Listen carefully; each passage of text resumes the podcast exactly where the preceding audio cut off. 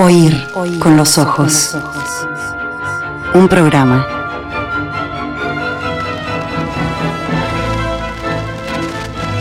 Bajo los efectos de la lectura. All right, now, everybody. Quiet, listen to me. We're going to start a show. Now, some of you people have been with me before. You know it's going to be a tough grind. You're going to dance until your feet fall off. You're not able to stand up any longer. But we're going to have a show.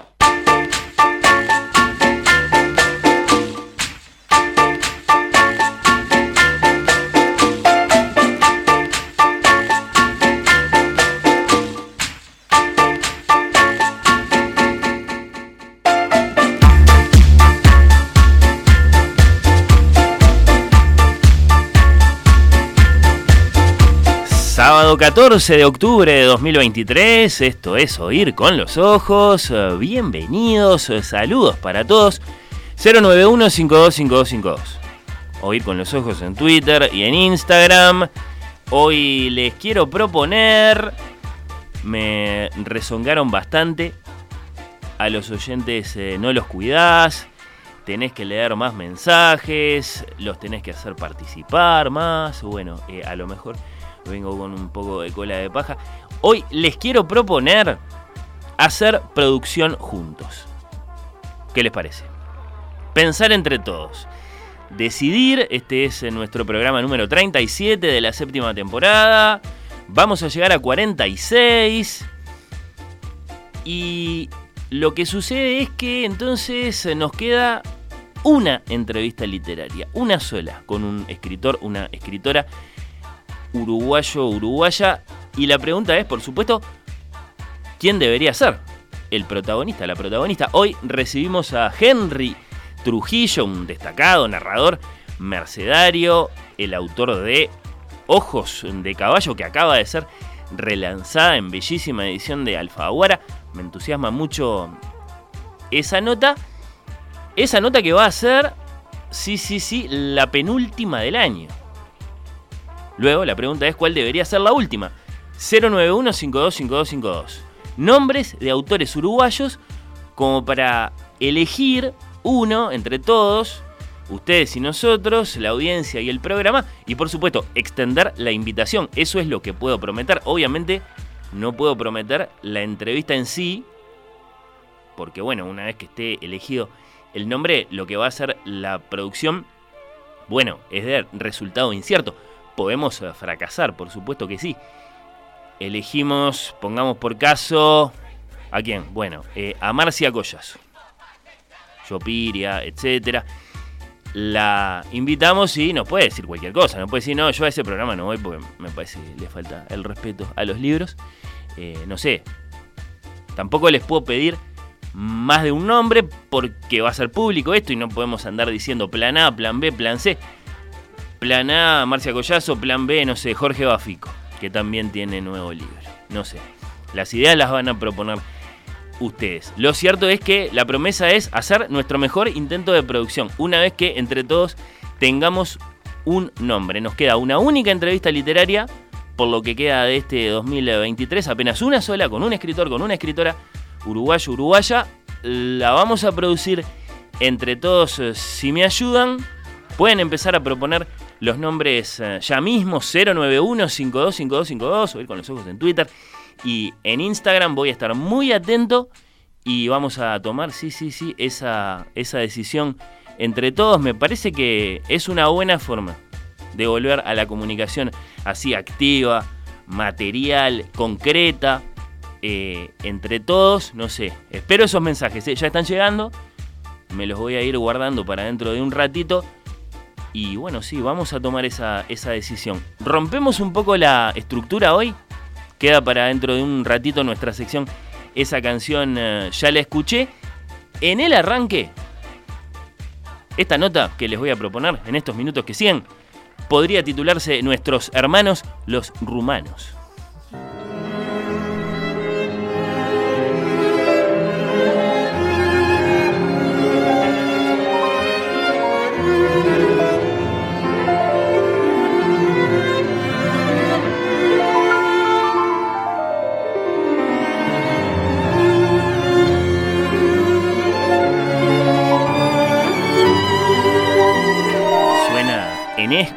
La noche de Cartarescu en el ah, Solís, la noche de Cartarescu en Montevideo, Uruguay, la noche de Cartarescu en Oír con los Ojos, sin duda la tienen presente, fue hace un par de sábados. Había unas 200 personas ahí llenando las butacas de la gallera. Había, bueno, oyentes de Oír con los Ojos, había fans de este gran autor rumano, Cartarescu, había escritores, un Martino Tey, un Alberto Galo, eh, ¿a quién más saludamos? Un Antonio Ladra, estaban ahí, esos nombres valen, ¿eh? Para lo que veníamos eh, discutiendo. Había, por cierto, que sí, autoridades eh, de cultura, en fin, había muchísimas personas. Y bueno, lo que importa acá es que solo una de esas personas podía eventualmente dialogar con este gran escritor, el autor de, bueno, Solenoide, por ejemplo, que acá la tengo conmigo, en su lengua materna, en su propio idioma, en rumano.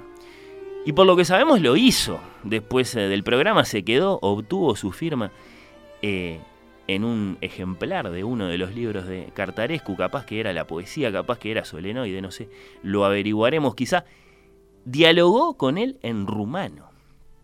Y la pregunta es, por supuesto, ¿quién era esta persona? ¿Quién es esta persona? ¿Qué se dijo en esa charla? Si es que eh, nos lo quiere contar. La única charla acontecida en rumano que acaso tuvo lugar aquella noche. Y lo vamos a averiguar, lo vamos a averiguar en estos minutos.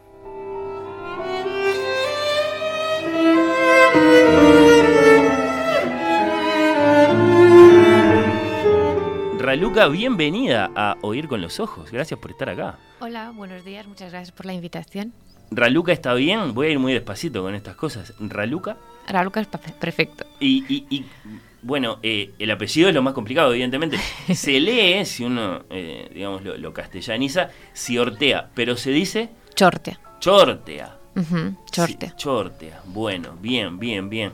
Eh, Raluca Chortea, entonces, claro, suena italiano, suena muy italiano, dicho así, pero, pero, pero, y, acaso nos vamos a acercar a eso? Tiene un sentido, que, que suenen cerca del rumano y el italiano. Sí, tiene sentido porque el rumano forma parte de las lenguas romances, por lo tanto la influencia del, latín sobre el rumano es, es, grande. Me, va a gustar detenerme un instante más.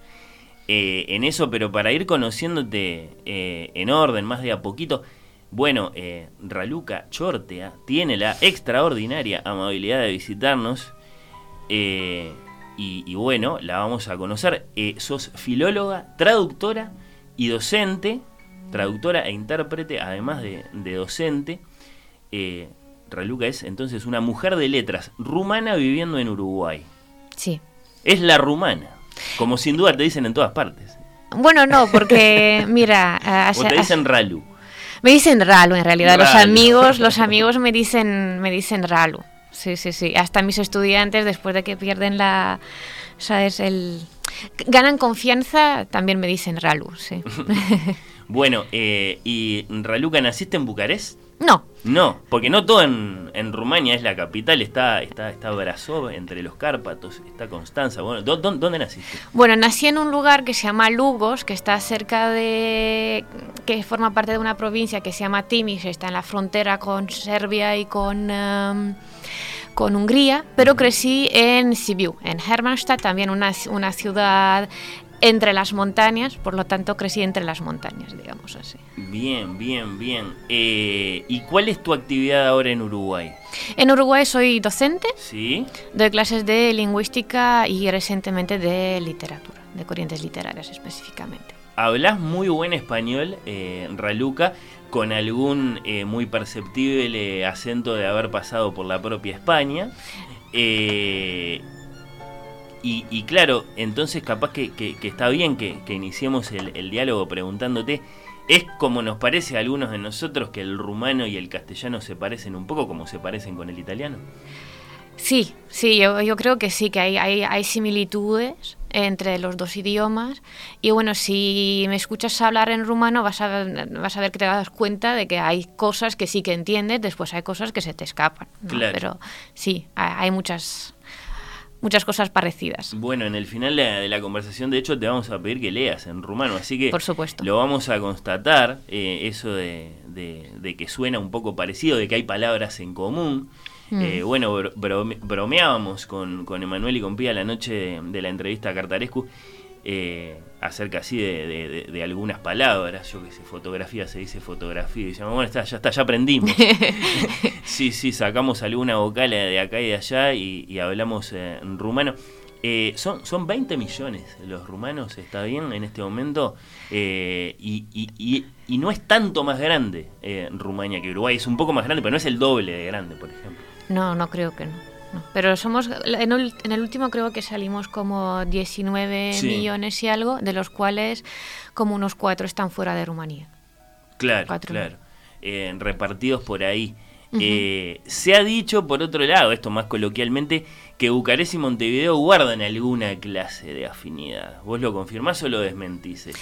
Mira, no ¿Qué conozco pensás? mucho Bucarest, pero creo que Bucarest es una ciudad, o últimamente se ha vuelto una ciudad bastante punk. Y Montevideo, Bastante, ¿cómo dijiste? punk, bastante punk.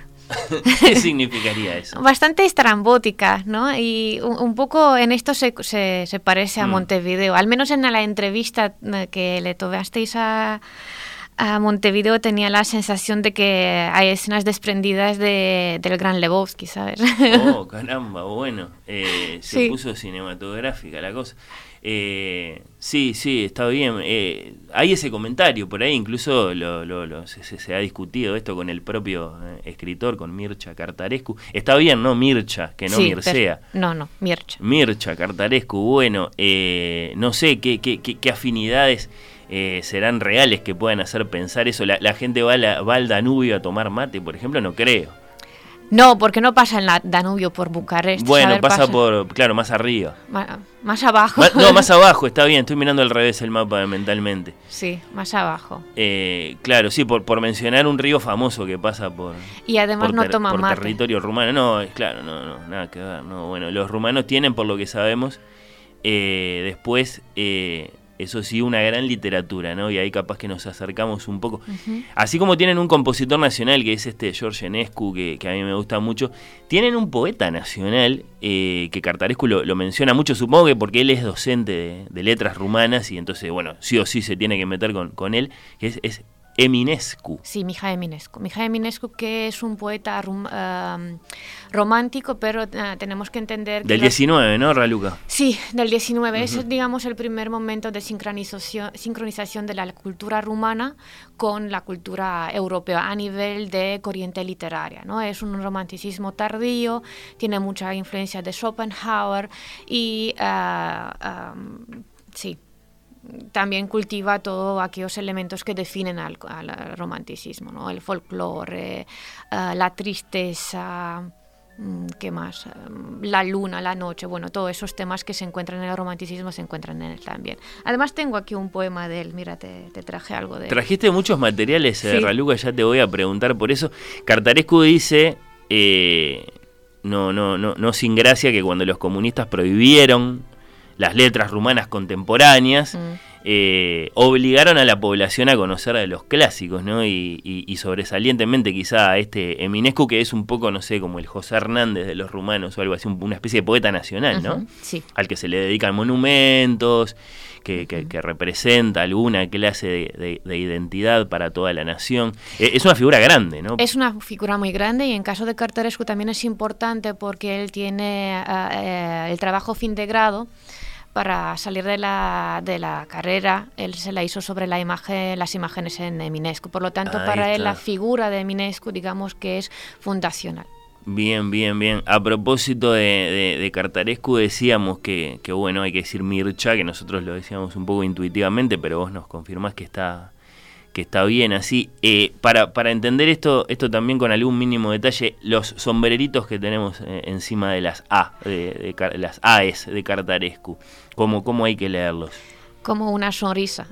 como una sonrisa. Lo tienes que entender que es como la- la- los picos de la boca se tienen que subir, ¿no? Ah, Y eso eh, nos depararía un sonido parecido a Cartarescu. Exacto. Cartarescu. Exacto. Es, claro, hay que acostumbrarse, no es sencillo. Nosotros lo vamos a seguir castellanizando, me parece, vamos a seguir diciendo Cartarescu. Pero, pero es lindo saber eh, por qué esos, esos sombreritos que son parte, digamos, de, de- de- de- de- de la confluencia de, de orígenes que tiene el, el- el rumano, que un poco será latino, pero otro poco vendrá más bien del otro lado. Claro, nosotros en la, en la formación de la lengua, ¿no? en, la, en el proto-rumano tenemos la influencia del eslavo, ¿no? que en, la, en rumano par- pervivió por mucho tiempo. Entonces tenemos unos sonidos, unos vocales que en el español no hay. E, U. E sería la que aparece en el nombre de Cartarescu y después aparece hay, otra letra que es A, una vez aparece con A, que tiene como un circunflexo por arriba, ¿no? que es como un, un sombrerito pero para, para abajo. Y Eh, también tenemos un- la I con la misma, el mismo sombrerito para abajo. Desde luego que en tanto que filóloga es, es muy interesante preguntarte qué tan vieja es la lengua rumana. Ah, bueno, pues eh, la lengua rumana se, eh, se formó, digamos, primero fueron los dacios que tenían el dacio y en la invasión ah, del imperio rumano, del imperio romano, ah, se mezclaron, ¿no? Pero en Rumanía, en el espacio ru- danubiano póntico, se quedó el latín vulgar, no el latín del centro, sino el de la, de la periferia del imperio. Entonces la mezcla se da entre el dacio y el, eh, ese latín, digamos, vulgar. ¿no? Con el tiempo, con otras invasiones, tenemos influencias de- del eslavo, tenemos palabras del turco, del griego, del alemán, del húngaro, es decir, somos multiculturales per se. Ahí está, y ahí se particulariza, claro, eh, esa lengua que tiene la, la influencia del, del latín vulgar como la nuestra, pero después eh, tantas, tantas otras, ¿no? Sí, sí, claro. Qué, qué, qué, qué lindo conocer eh, todo eso. Claro, ahora, eh, yendo y viniendo en, en- en la conversación, eh, nos gustaría saber, creo, ¿cómo es que llegaste a vivir a Uruguay? ¿Cómo es esto que tenemos una rumana viviendo en Montevideo y además una, una filóloga, una literata? Mm, Bueno, las cosas son muy simples. Me he enamorado de un uruguayo, me he casado y me ¿Qué vine aquí. Y Sí. eso, eso eh, eh, imagino, eh, en Europa todavía o, o fue, o fue ya en Sudamérica. Es, es, un, es, un, es un lindo, lindo cuento porque y también muy, muy, del, muy del siglo, de nuestro siglo, ¿no? Nos encontramos, eh, nos conocimos en el aeropuerto en Madrid, en Barajas, y ahí empezamos a hablar. Yo estuve muy, muy, muy borde e insufrible. ah, pero él tuvo perseverancia y me escribió, tenía un modus operandi de escribirme cada tres días. Era un uruguayo haciendo que en Madrid. Creo que eh, Martín, Martín regresaba de una, de una conferencia que estaba, estu- tuvo lugar en, en Madrid. Yo regresaba de una conferencia en eh, Granada. Él también tiene su actividad en el mundo de las letras, digamos, o, No, de o las las letras. humanidades. eh, por- Sí, por él es amplio. filósofo. Ah, ahí está. Es filósofo, sí. Filósofo. Sí. O docente de filosofía. Es filósofo y docente de filosofía. Ambas cosas, bueno, Sí. bueno. Eh, eh, enseña y, y también eh, practica la filosofía, entonces. Sí. Y, y bueno, y se conocieron en España, pero claro, en algún momento había que decidir dónde vivir. Sí, eh, Martín después regresó, vino a Rumanía, se quedó ahí un tiempo conmigo y decidimos después volver, bueno, sentarnos aquí. Rumanía es lo propio de España, ¿no? Acá decimos más bien Rumania, pero, pero hay esa dualidad, o sea, las dos formas son válidas. Por Según la RAE, las dos son válidas. ¿Y sí. tú qué decís? Rumanía. Rumanía. Sí. Bien, claro. Eh, tal vez deberíamos decir Rumanía, más allá de la validación eh, de la RAE. Yo así estoy acostumbrada, es decir, se me nota que he aprendido el español en España y el de España, por lo tanto, se me pegaron cosas de, de- de Uruguay, pero aún no, no he perdido el acento y, y ta. Eh, Claro, eh, palabras sueltas a lo mejor se te pegan, pero no tanto la forma de hablar. No, y además conjugar el verbo apocopado como lo hacéis vosotros me cuesta mucho. ¿Qué es eso, perdón, eh, Raluca? Ah, Ah, que lo, lo dijiste de un modo muy especializado, me parece. Bueno, ahora mira, no, no me viene ningún ningún ejemplo de... de Ah, bueno, ya te va a venir. sí, sí. No te preocupes. ¿Y qué significó para ti, rumana viviendo en, en Montevideo, la, la visita de este gran autor de Mircha Cartarescu?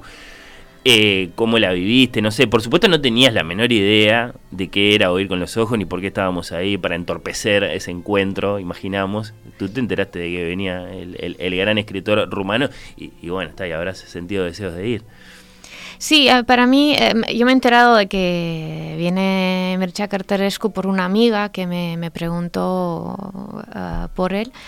Y, y, bueno, entonces junto con, con, un par de amigos fuimos a, escucharlo. Y bueno, para mí fue como tender puentes, ¿no? Fue, uh -huh. fue extremadamente importante porque... Uh, aquí al sur, que Uruguay que es una ventana, ¿no? Hacia, hacia, hacia el polo sur, ¿no? Se vino, se vino Cartarescu a, digamos, reinar un poco esos espacios de humanidad que a veces faltan. Uh -huh. Eh, claro, tenía, tenía ese, ese, ese valor. Eh, esta visita, una visita improbable, si la, si la pensamos bien, por, por el tamaño de figura literaria que es este. Y claro, este no lo conocido en Rumanía y lo he conocido en Uruguay, ¿no? y por lo pequeña que es eh, nuestra capital, pero bueno, eh, tenemos eso de, de, que cada tanto nos visita algún gran escritor, como pasó el año pasado con, con Alessandro Barico, tuvimos esa suerte. ¿Y cómo la viviste? La, la, con la, mucha la emoción. Sí, sí. Con, con, mucha emoción, ¿no? Y además me encantó que tenía, bueno, esos deslices, ¿no? Hacia el rumano en la entrevista. Pasó, sí, alguna vez, ¿no? Sí, sí, que sí. se olvidó de que tenía que hablar en inglés. sí, sí, sí. Y, y empezó eso, a contestar en rumano. Sí. Me, me, me, gustó mucho, realmente, y me llenó me, me, una, una, gran alegría. ¿Y cómo fue ese encuentro tuyo personal después de la, de la entrevista con él? Ah. Eh, en, el, en el propio teatro, porque después también te lo encontraste al, al día siguiente en Escaramuza, ¿es así? Sí, es verdad, es verdad. Emocionante, fue emocionante, ¿no? Sí. Pero um, creo que él esperaba que no, se, no, no, lo tratáramos como si fuese, como si, bueno, como, como lo que es, ¿no? Una personalidad, un gran nombre dentro del mundo literario, ¿no? Que ahora ya lo podemos poner al lado de, yo qué sé. Um, Milorad Pavic, uh, Bohumil Hrabal, ¿no? otros autores del este de Europa. Um, no, fue, fue emocionante y realmente me ha alegrado de poder intercambiar algunos, unos, unas palabras en rumano. Y él también creo que se mostró alegre de poder hablar en rumano después de tener ¿Qué estás que utilizar... haciendo acá? Te haber dicho. Sí, me preguntó eso y me preguntó cómo he llegado aquí, así como tú claro, me has preguntado, sí, sí. ¿no? Sí, sí. sí. sí, sí. Y tenías tu, tu, ejemplar de alguno de sus libros, imagino, te llevaste tu firma. Sí, me llevé la firma en el, en el ejemplar de la poesía. Ahí está. Uh, porque solo lo tenía en casa, pero sí. Ahí está, y acá lo, lo tenés. Eh, sí. me, me, va a gustar ver eh, esa firma si tú me la, me la, me la no? compartís ahora eh, para, para curiosear nomás. Eh, a ver. Pues mira, me, me escribió en rumano. Sí, sí, sí. Para, ah, bueno, eh, léenos, por favor, en Raluca ah, lo que dice. Dice, Pentru Raluca como el drag Mircea Cartarescu. Que significa para Raluca con mucho cariño Mircea Cartarescu. Ahí está, sí, sí, pero en rumano. Sí. Eh, ¿Acaso la única en dedicatoria en rumano que escribió eh, Cartarescu esa noche eh, y, y, decía, tuviste oportunidad de este, obtener algunos minutos más con él al otro día en, en Escaramuzo, un almuerzo, una pequeña recepción que se le hizo antes de, de su despedida, porque estuvo muy pocas horas Exacto. acá acá en el Uruguay. Eh, ¿Tomó mate, es verdad? ¿Es, ¿Es, así? Sí, le he preguntado si le había dado tiempo de ver algo, de, de probar el mate, porque en la literatura aparece mucho. En la literatura latinoamericana que tanto admira, ¿no? Exacto, y, y como es muy lector de, de, esto, le he preguntado si probó mate y me dijo, no, me hubiese gustado porque tanto aparece en la literatura. Entonces, bueno, hicimos ahí algo para que probara el mate. Tú tuviste que ver con las gestiones para obtener el mate con el que después se lo vio en algunas fotografías, entonces... Bueno. Aparentemente sí, bueno, apareció, eh, lo, lo, cierto es que apareció un, un, un, mate, un termo y Cartarescu no se fue del Uruguay eh, sin probarlo. No le dieron el Nobel, finalmente, eh, a Cartarescu, que era una de las eh, cosas que nos preguntábamos en la, en la, en la entrevista, porque el premio se entregaba eh, apenas unos días después, fue la semana pasada. Eh, según nos contó, lo, lo, lo, malhumora mucho el, el tema del, del, del Nobel. Eh, de, que, de que no le den ese, ese gran premio sueco o de que se lo considere candidato, ¿le, le habrán hecho caricaturas? Eh, Mira, no me he perpetuo fijado. candidato, dice que le, que le ponen después abajo. Se, bueno, no se sé, no. Espero, espero que no, porque como te has dado cuenta en la entrevista, él dijo, él mismo dijo que a él no le interesa tanto, ¿no? Y si nos ponemos a pensar, a Borges tampoco le han dado el Nobel, y eso no significa que es un mal escritor. No, ni que hablar que no, pero sí es, es motivo de, de, desánimos o de malos humores o de discusiones, ¿no? Naturalmente, eso sí, porque, bueno, se lo considera candidato, acaso reúne los mismos méritos que, por ejemplo, eh, Jon Foss, el, el, noruego que lo ganó este año, y sin embargo lo, lo, continúa esperando. A lo mejor sería sería bueno que se lo dieran, así se termina la cuestión. Bueno, sí, lo dejan en paz, ¿no? Claro. Ahí lo, lo, dejan de fastidiar, Para, porque ya es tedioso. Sí, sí, sí. Bueno, nosotros te agradecemos mucho esta visita. Es un placer eh, conocerte. Para conocer un poco más, más allá de las preguntillas que te hemos hecho, la lengua eh, rumana, bueno, eh, con Raluca nos pusimos de acuerdo en leer uh -huh, un poco sí. de, la, de la poesía de Mircea Cartarescu en idioma original. La edición de Impedimenta, de la que Raluca tiene su, su ejemplar, es bilingüe. Eh, tiene esa, esa, bueno, esa, esa cualidad, acaso muy, muy valiosa, muy, muy tentadora, de que bueno, en una página tenemos el texto original en rumano, en la otra la- una, un- una traducción. Eh, Sí, la traducción está hecha idioma. de. Esta vez está, es una traducción a cuatro manos Ujú. por Mariano Ochoa, que es una increíble traductora, ¿no? Y una tiene una capacidad de trans- transferir, ¿no? Y de transportar el mundo de Cartaresco al español increíble. Es la gran traductora de Cartarescu al, Digamos al que ya español. está tomada por vida, ¿no? Sí, sí, sí. eh, todas sus novelas, sus cuentos, eh, tal y como los tenemos en, en las ediciones de, de Impedimenta, aparecen, bueno, sí, con, con su firma, con su firma de traductora, Marian Ochoa de Eribe. Eh, la, la, la valorás muy bien, entonces. A mí me encanta, a mí me, digamos que yo tuve como, puede que haya muchos eh, rumanos, ¿no? Con la obra de Cartarescu que tengan por una parte a los que les gusta pero les parece repetitivo y otros que realmente están encantados. Y digamos que yo pasé por dos por, la- por los dos lados, ¿no? En un momento en que lo leí y llegó a gustarme, Ah, pero después me pareció repetitivo. También estaba en una etapa en que me, me estaba formando, entonces mi orientación se fue a lo que estaba estudiando, que era eh, a literatura inglesa, literatura eh, de factura española, hispánica. Entonces dejé de leerlo a él. Al llegar a Uruguay, como sentía esta necesidad de estar en contacto con, con Mm. lo rumano, ¿no? Mm, me encontré con, con Mircea Cartarescu traducido al, al español de este solenoide y entonces hicimos las paces para decirlo así, ¿no? Es decir, estoy en un, en punto medio con él, sí. Aquí tenemos la, la idea, no, no sé qué tan encaminada, de que eh, Solenoide es su gran logro narrativo, más allá de que está Orbitor, Segador, en tres partes, que es un proyecto todavía más grande, más allá de que él dice, eh, lo dijo en, en la entrevista que le hicimos con Emanuel, que nada es más importante para él que sus diarios, Sí. que son muy copiosos por lo que sabemos, volúmenes y volúmenes de, de- de- de diarios personales que no están traducidos aún al, al, al español, los esperaremos para más adelante, porque sí están publicados, que es una peculiaridad, los diarios a veces no se publican en vida, los de Cartarescu en rumano, En rumano están, ah, pa- se publicaron ya cuatro tomos claro, es un montón. y ahora se, se traducen al catalán. Sí, sí, o sea que los vamos a conocer. Sí. Eh, ¿Acaso eh, no viene eh, Mariano Ochoa termine de traducirlos? Suponemos esos, esos diarios, pero, pero bueno, eso, que acaso Solenoide sigue siendo, por lo menos para la consideración general, uno de sus, de sus grandes logros. Es, es una de las lecturas que, que hiciste de él. Sí, una, una de ellas sí. Y yo lo he leído en paralelo porque me interesaba la traducción también, ¿no?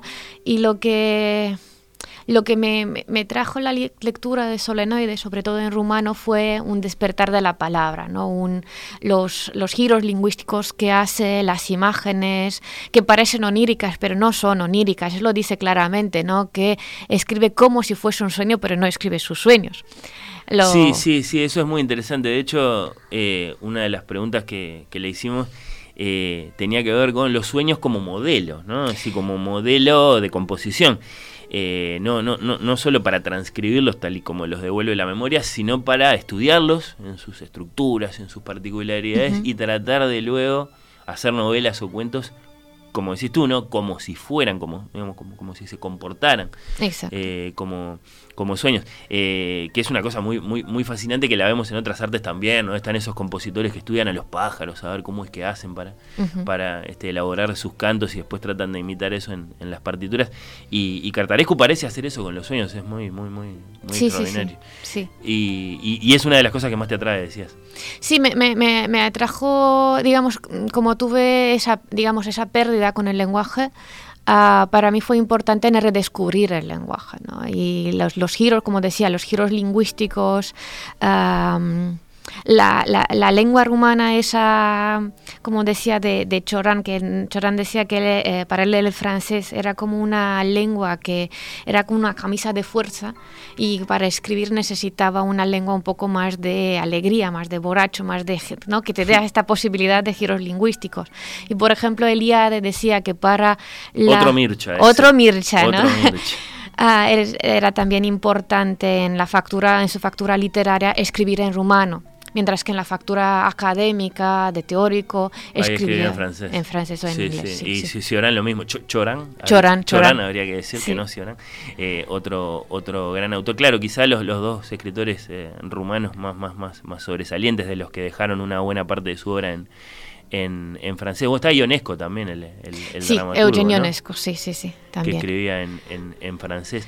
Eh, ¿Conoces a Tatiana Tibuliak, por otro lado? Zubuliak, sí, la conozco. No, mm, es decir, no he llegado a leer todo algo eh, completo escrito por ella. Ella pero- escribe en rumano también porque a veces eh, en Uruguay nos terminamos preguntando de puro araganes que somos de no ir a chequear el, el dato en qué idioma escribe esta mujer. Escribe en rumano, Escribe en es, rumano, mol- sí. es de la República de Moldavia, Sí. pero ella se considera una escritora rumana y se define como escritora rumana. Viviendo Nunca- en París, sin embargo. Viviendo en París, Ahí es está, verdad. sí, ahí está esa, claro, ese, ese- ese lío entre el mapa y las lenguas, pero que se puede pasar en limpio perfectamente. Claro, pero en la República Moldavia se habla, se habla rumano. Claro, eh, está, está esa, esa, sí, sí, sí, sí, sí, esa circunstancia también, sí, ahí a, a tener en cuenta.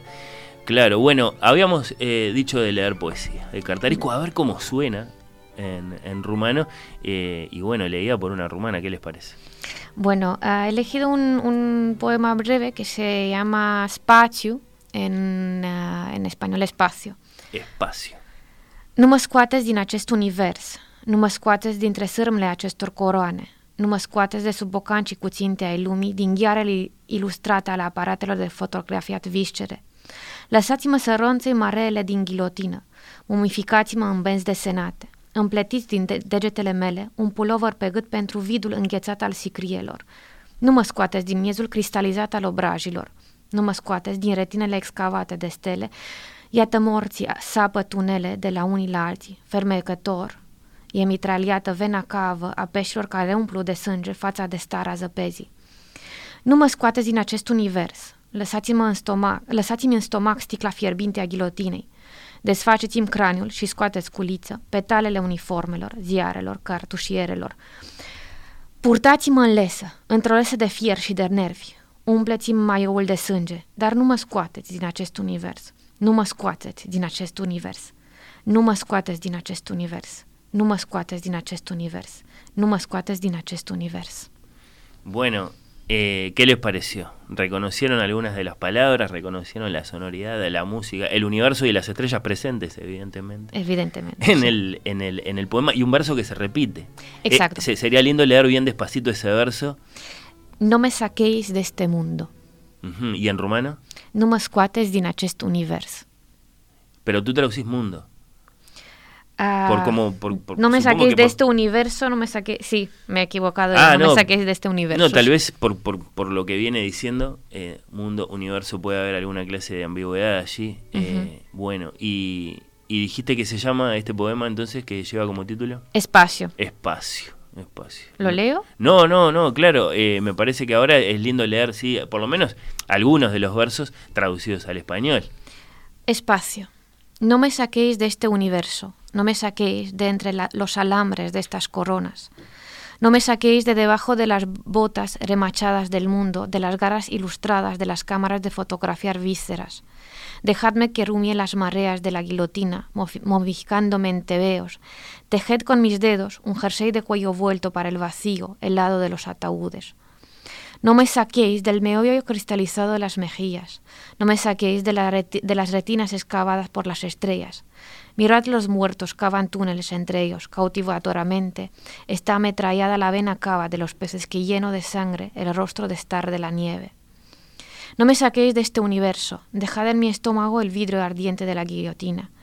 Abridme el cráneo y cosed con cobre los pétalos de los uniformes, de los periódicos, de las cartucheras. Llevadme con una correa, una correa de hierro y de nervios. Llenadme la camiseta de sangre, pero no me saquéis de este universo. No me saquéis de este universo. No me saquéis de este universo.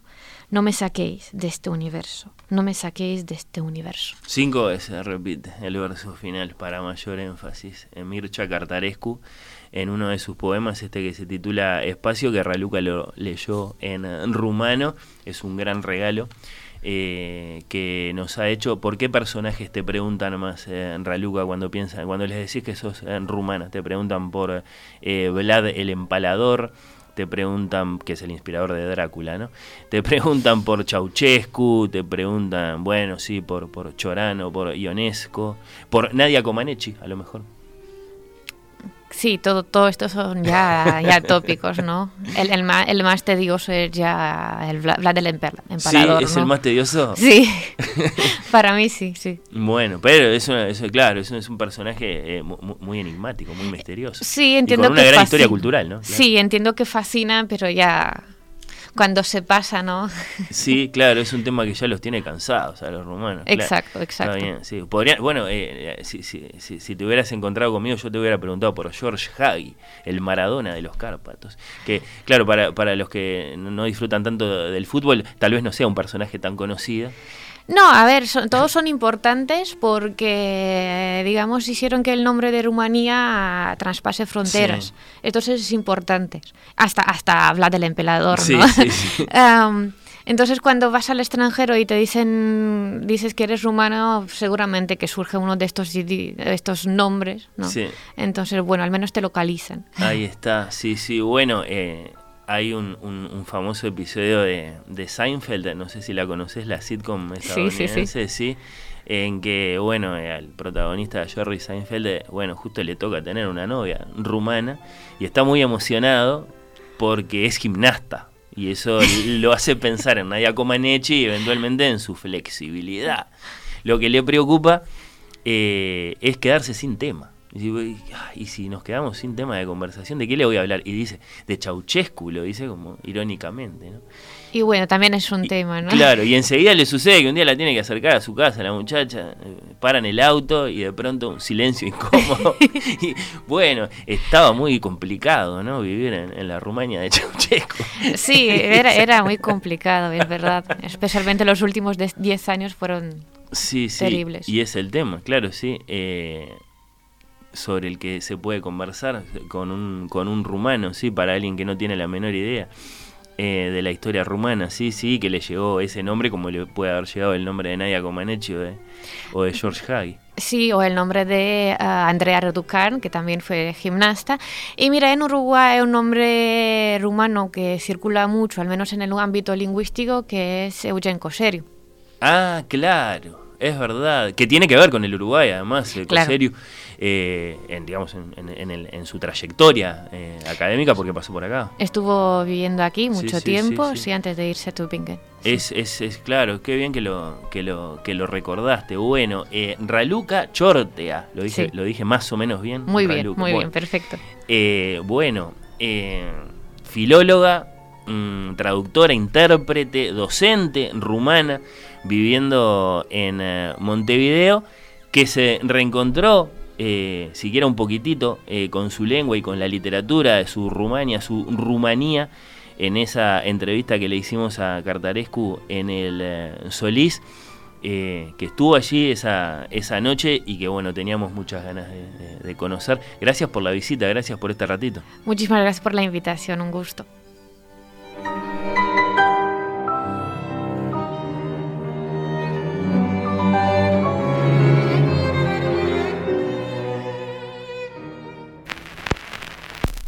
Oír con los ojos. ¿Ves lo que te digo? Oír con los ojos. Un programa bajo los efectos de la lectura.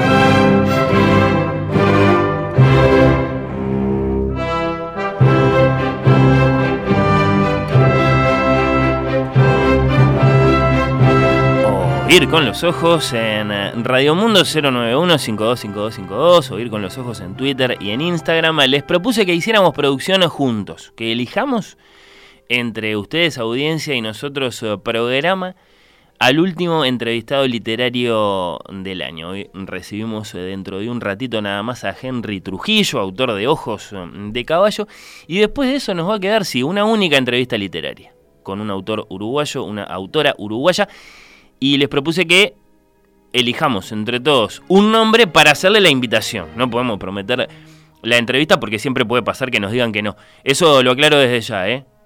Por si después eh, hay quejas. Mario dice Mario Delgado Aparaín, un tocayo. Para él lo propone muy sencilla, muy sucintamente. Me parece muy bien. Bruno dice Fabián Severo. Es el nombre que propone. ¿Qué más? Voy a elegir algunos mensajes. Vero dice que debería ser Melisa Machado. Es poeta, ¿no? Bueno, vamos tomando nota. Diego, por otro lado, opina que, bueno, no tiene por qué ser una entrevista a propósito de un libro, podría ser una entrevista a propósito de la creación y los talleres literarios, y por eso propone el nombre de Mercedes Estramil, que es cierto, no tiene libro nuevo, no siempre los autores que invitamos lo tienen, eh, Mercedes tiene unos cuantos premiados, reconocidos, pero es cierto que se dedica también a los talleres. Hemos hablado eh, con ella sobre eso en alguna temporada pasada. ¿Qué más? Beatriz dice Marcia Collas, me encanta. Tengo todos sus libros, me falta este último, pero por pocos días. Mm, dice Beatriz, amenazando con que se va a comprar, entonces eh, sí. Yo Piria, que es el, es el último. Me gustarían ¿Quién lo dice? Vamos a saludar. Esta oyente se llama Graciela. Me gustarían Nicolás Mederos o Agustín Lucas. Bueno, bueno, vamos tomando nota, ¿eh? Paula dice que lindo que suena el rumano, creo que entendí tres palabras, eh, cambiando de tema, un beso para ella. Eh, bueno, eh, hay varios mensajes en ese sentido. A propósito de cómo suena el rumano, Blanca también comenta. Después, a lo mejor voy para ese otro lado, para ese otro tema. Me voy a pasar a Instagram porque tengo otras tantas respuestas, tengo algunas vía Twitter también. Laura dice que le gustaría mucho que la entrevistada, la invitada fuera Mercedes Rosende, maestra del relato de la novela policial, ¿cómo no? Marianela, por otro lado, dice que propone a Tamara Silva Bernás China, premio Bartolomé Hidalgo de narrativa y premio Bartolomé Hidalgo Revelación en esta última feria del libro. Por cierto que sí, un gran beso para Tamara, amiga oyente, alguna vez colaboradora de Oír con los Ojos, pero bueno, en los últimos tiempos y la última vez que nos visitó, ese fue el tema de conversación, cuentista uruguaya y ahora premiadísima. Cuentista uruguaya, Tamara, le mandamos un gran saludo, sí fue la gran, bueno, estrella de la última entrega de los premios Bartolomé Hidalgo el fin de semana pasado. En el marco mm, de la feria nos alegra muchísimo, por supuesto que sí. Bueno, tengo otros tantos mensajes, ¿eh? Elijo un par más, ¿qué les parece? Bueno, Charles dice que debería ser José Arenas. Bueno, bueno, bueno. Susana, por otro lado, propone a Juan Grompone para hablar de sus libros y también de sus lecturas. Bueno, me gusta, volviendo sobre nombres que conocemos de la tertulia de los viernes, como el de Marcia Collazo. Eh, tengo otras tantas respuestas, me gustaría seguir sumando 091-525252 o ir con los ojos en Twitter y en Instagram. ¿Quién debería ser el escritor? La escritora uruguayo o uruguaya a quien, bueno, eh, le hagamos eh, llegar la invitación de oír con los ojos para una entrevista literaria en estas últimas semanas del año.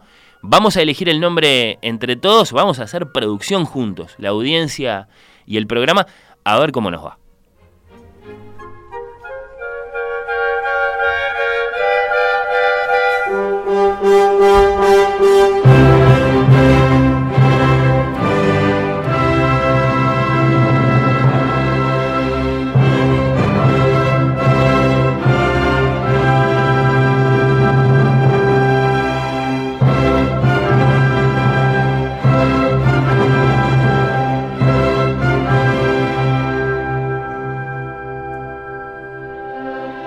En eh, los últimos tiempos, cada vez que llegan noticias acerca del conflicto entre Israel y Palestina, vaya, si están llegando noticias desde allá por estos días, los melómanos, o diría los creyentes en esa otra religión que es la música, recordamos aquellos 15 días. Dije aquellos 15 días. El momento es agosto de 2005. A ver si alguno de ustedes se acuerda como me acuerdo yo. Agosto de 2005. El gran protagonista es, bueno, ese músico, pianista, director de orquesta, pedagogo, argentino, israelí, español, Daniel Barenboim, que acá lo estamos escuchando, interpretando al sordo. Barenboim, ese tremendo porfiado, que insistió, e insistió, e insistió, hasta que pudo interpretar a Wagner en Jerusalén. Se peleó con sobrevivientes del holocausto que estaban indignados, porque esa era la música que los hacían escuchar en los campos. Y qué sé yo, el maestro sí, porfió, porfió, porfió, hasta que una noche sonó nomás el preludio de Tristán en Jerusalén. El maestro, Daniel Barenboim, que acá, bueno, eh, interpreta la quinta de Beethoven. Un apóstol de la música como fuerza cognitiva, reflexiva, conciliadora. Alguna vez se la llamó arma de construcción masiva. Eh, un poco demagogo a veces, bueno, puede ser, pero en general no, ¿eh? es un pesimista. Repito, el momento es agosto de 2005. Concretamente, el 7 de agosto de 2005 se presentó en el Teatro Solís de la mano de Daniel Barenboim. Fue la última vez que lo vimos como músico acá. Yo no sé si no fue la única, porque después estuvo por acá Barenboim, pero una vez que lo vino a ver al hijo. En acción, sí. Eh, la última vez seguro, no sé si no la única. 7 de agosto de 2005. Daniel Barenboim junto a la orquesta del Divan de Oriente y Occidente, la West Eastern Divan Orchestra, cuyo nombre está tomado de un famoso poemario de Goethe muy paradigmático del encuentro entre esos dos mundos. Un gran proyecto este del Divan orquestal concebido y conducido por el maestro argentino israelí Daniel Barenboim y el filósofo palestino estadounidense Eduard Said. En 1999 eh, lo condujeron juntos un rato, Said se murió poco después. La flor de este proyecto es esta gran orquesta, la West Eastern Divan Orquestra, que es una orquesta formada en perfecta armonía por talentos musicales israelíes y palestinos. Se estableció en Sevilla eh, bueno, desde algún tiempo también la forman eh, músicos españoles. Desde su fundación, la West Eastern Divan, eh, bueno, es la orquesta más política del mundo, ¿no? Comenzó a brillar en todas partes, la solicitan, la aplauden. Así sucedió en aquel mes de agosto de 2005 cuando la tuvimos acá. Por cierto que como parte de la temporada del Centro Cultural de Música en aquel momento, interpretando, entre otras obras, La Quinta del Sordo.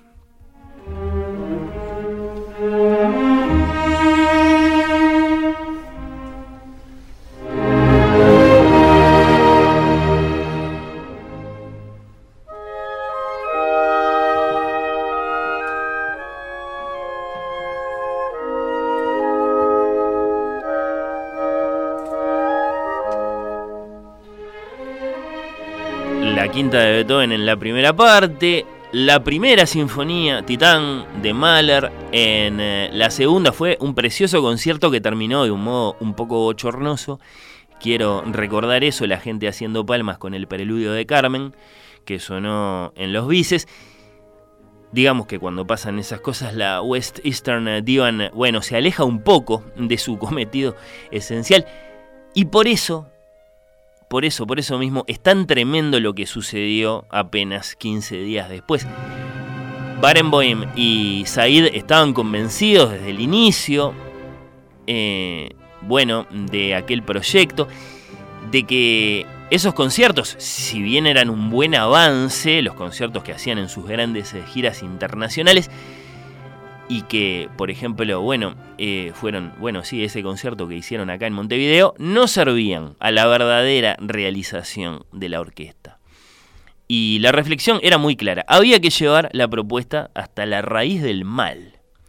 De poco servía que, digamos, el, bueno, eh, copetudo público del Festival de Salzburgo, o el entusiasta de Montevideo, los aplaudieran a rabiar, como sin duda pasó acá, por la excelencia de la música, por lo noble de la dimensión simbólica entrañada, por esa formación de músicos israelíes y palestinos, había que concretar un concierto sobre el terreno real de sus desvelos. Ladies and gentlemen, thank you very much. I think what I have to say to you, I have already said in the music. Nevertheless, if you will bear with me for just a few seconds, let me tell you that this orchestra of wonderful, intelligent, and courageous people from Palestine, from Israel, from Lebanon, from Syria, from Jordan, from Egypt, and from Spain, all of them very courageous people. You, of all audiences in the world, I don't have to explain how much courage it takes for each and every one of them to come and play with the other. This project that Edward Said and I founded in 1999 has been sometimes described in a very flattering way for us as an orchestra for peace, an orchestra that will bring this and that other feeling. Ladies and gentlemen, let me tell you something. This is not going to bring peace. You know that. The fact that these wonderful people play together here will not bring peace. What it can bring is understanding, the patience, the courage, and the curiosity to listen to the narrative of the other. This is what this is about. In this Busquen, los invito, el discurso completo mm, de Daniel Barenboim aquella noche. Barenboim y, Said, eh, Said se había muerto, como decía, eh, bueno, eh, unos años antes de este concierto, de esta noche de 2005, se había muerto en, en 2003. habían deseado mucho desde el inicio del proyecto que la orquesta, bueno, se presentara a tocar en Ramallah, capital de facto de Palestina, situada en Cisjordania, ahí a unos 15 kilómetros de Jerusalén, en medio de una gran presencia militar israelí como para llevar a un extremo ese gesto simbólico, el de hacer caer los muros, que sabemos nosotros. Y allá fueron, como decía él eh, en el discurso, estos músicos palestinos, israelíes, egipcios, sirios, libaneses, jordanos, españoles, todos juntos a tocar primero Mozart, después Beethoven, finalmente Elgar, aquella noche, la noche del 21 de agosto de 2005, unos poquitos días después de que habían tocado acá en eh, Montevideo en Ramala sin anunciarse, sin decir la hora del concierto. Eh, eso era parte de la seguridad del evento en medio de un imposible operativo, según cuentan las crónicas, que por supuesto, bueno, eh, contemplaba los nervios, los miedos, las preocupaciones de los músicos y de sus familias. Y si ocurría un atentado, y si las interpretaciones políticas de la iniciativa eran negativas, qué pasaba, qué pasaba, qué pasaba. Bueno, todos llevados de la mano por la terquedad de este músico, de Daniel Barenboim. Un pesimista, hay que decirlo, en cuanto a la guerra y a la paz. Eh, está harto de tener que decir, este proyecto no es un proyecto para la paz. Eh, pero que así todo está convencido de la importancia de reunir a estos jóvenes talentos provenientes de esa zona de, en conflicto eh, hace tanto tiempo, para que a través de la música, bueno, a través de la, interpretación de las grandes obras del repertorio sinfónico y al máximo nivel, ¿no? Eh, bueno, propongan eso, un simple modelo de convivencia, de entendimiento, de pensar en el otro. Eh, él habla, bueno, de la posibilidad de comprender las diferencias en un proceso existencial que promueva la reflexión, el entendimiento, que busque la fuente de nuestro ser. Y, bueno, ahí lo escuchábamos, ¿no? Cuando se habla de este proyecto como un proyecto para la paz, eh, están cometiendo un error. la música, siendo importantísima, no puede traer la paz, lo sé yo, lo saben ustedes. Hay muchas cosas para hacer antes para poder hablar de la paz, la seguridad, la justicia. La música no puede ni dar eh, la justicia a los palestinos ni la seguridad a Israel. Lo que sí puede traer es, él lo dice así, una semilla de entendimiento. Y eso es lo que lleva por el mundo de esta orquesta, integrada originalmente eh, por uno de los hijos, de hecho, de Daniel Barenboim, hoy famoso, el violinista Mijael eh, Barenboim, lo hemos visto acá, sí. Bueno, el concierto se realizó en un contexto muy particular, como se imaginarán, en un edificio administrativo del gobierno de Palestina, y en un muy pequeño. Eh, auditorio todo más o menos en paz, dicen sí las, las crónicas. Había alguna pancarta ahí, Freedom for Palestine, alguna cosa así. el público llenó la sala, eh, los políticos en primera fila, muchas ovaciones, el maestro que ofreció ese discurso del que escuchábamos un pedacito y que los invito a buscar, está por ahí muy difundido. Eh, se dedicó algún que otro momento muy lógico a recordar al ausente Eduardo Said.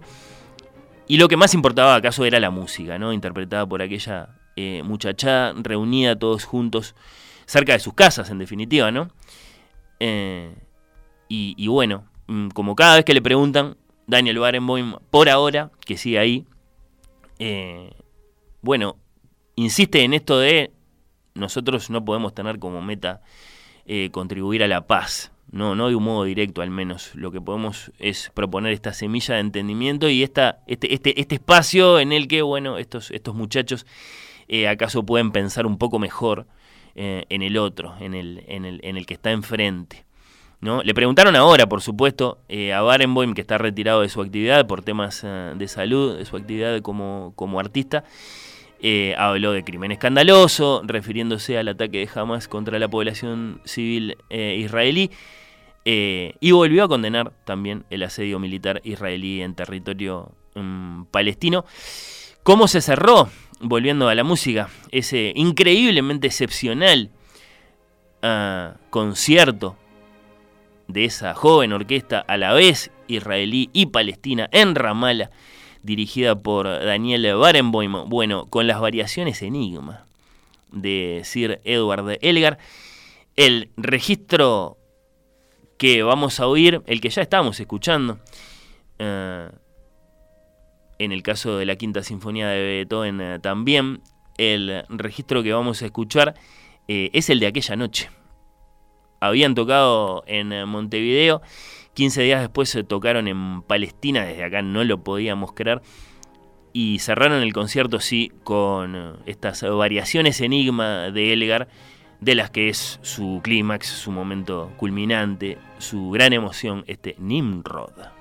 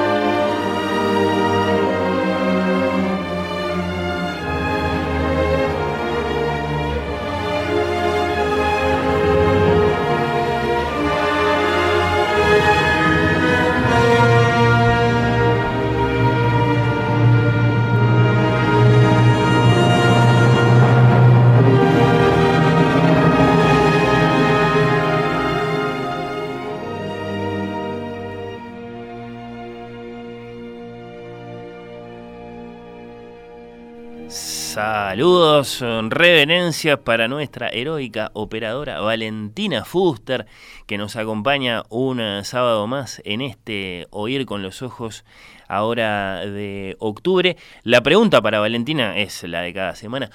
¿Cómo se llama este programa? Oír con los ojos.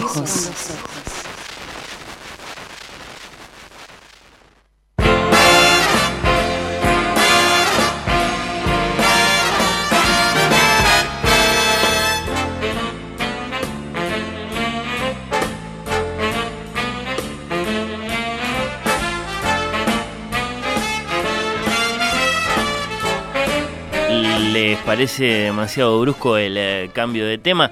Y bueno, puede ser. Lo que pasa es que la noticia de la semana es sin duda la imputación por numerosos delitos del dirigente eh, Chiampolo de Navarra. Y tenemos que hablar de eso. Juan Pablo de Navarra castellanizando, del que nada sabíamos Nada, nada, nada, excepto, bueno, lo que nos es revelado en este canto 22 del infierno que tengo acá conmigo, cuando llegamos a la quinta fosa del octavo círculo, la de los políticos deshonestos.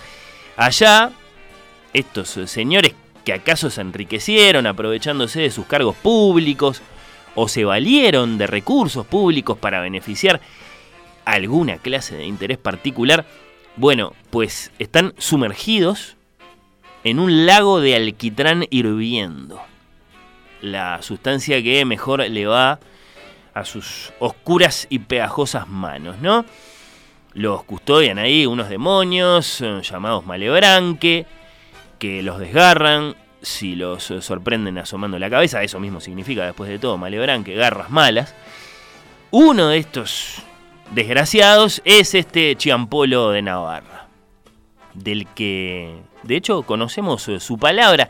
Nací, decía, en el reino de Navarra. Mi madre, acervo de un señor, mi pose, que me había generado de un rivaldo. Dis, eh, ¿cómo, dis, eh, sería así, destructor, dice, de suecose. Es decir, mi madre, que me puso al servicio de un señor, me había concebido con un rivaldo una mala persona, digamos destructor de sí mismo y de sus cosas.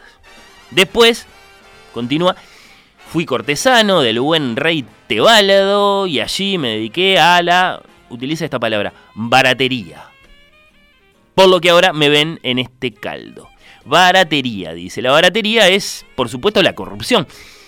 Con toda su connotación de vender mucho por muy poco, ¿no?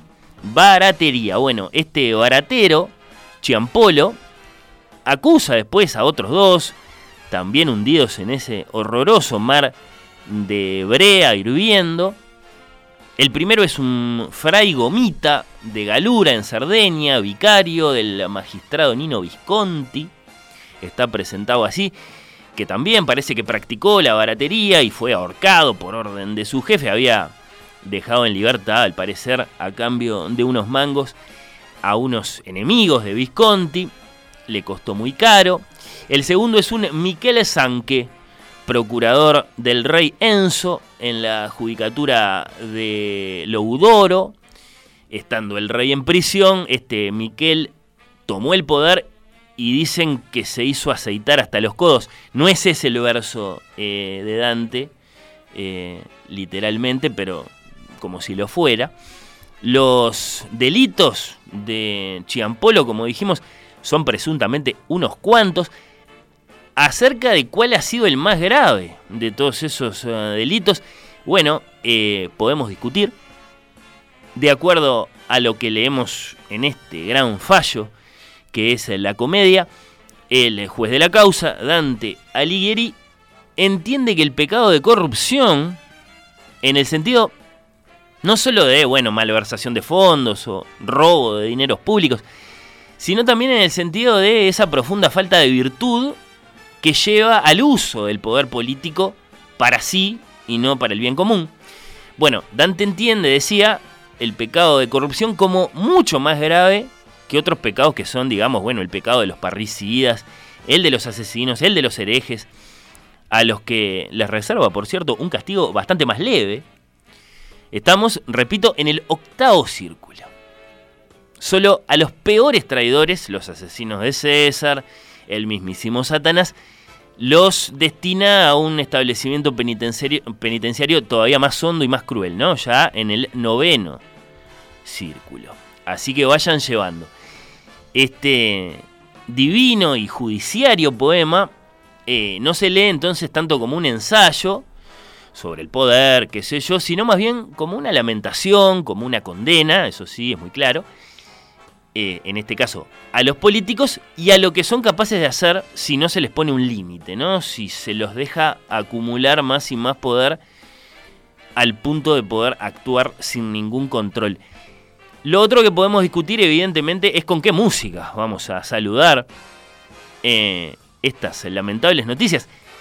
Bueno, eh, no lo vamos a discutir tanto porque desde luego que vamos a escuchar una canción infernal con eh, música de Anselmo Ayeta y letra de Francisco García Jiménez, dedicada no solo a Chiampolo, sino a todos los habitantes del infierno. Esta dantesca canción que escuchamos en versión de Carlos Gardel se llama Alma en Pena.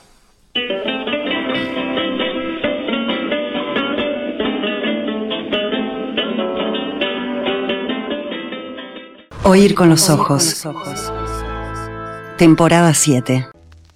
Oír con los ojos. Un programa bajo los efectos de la lectura.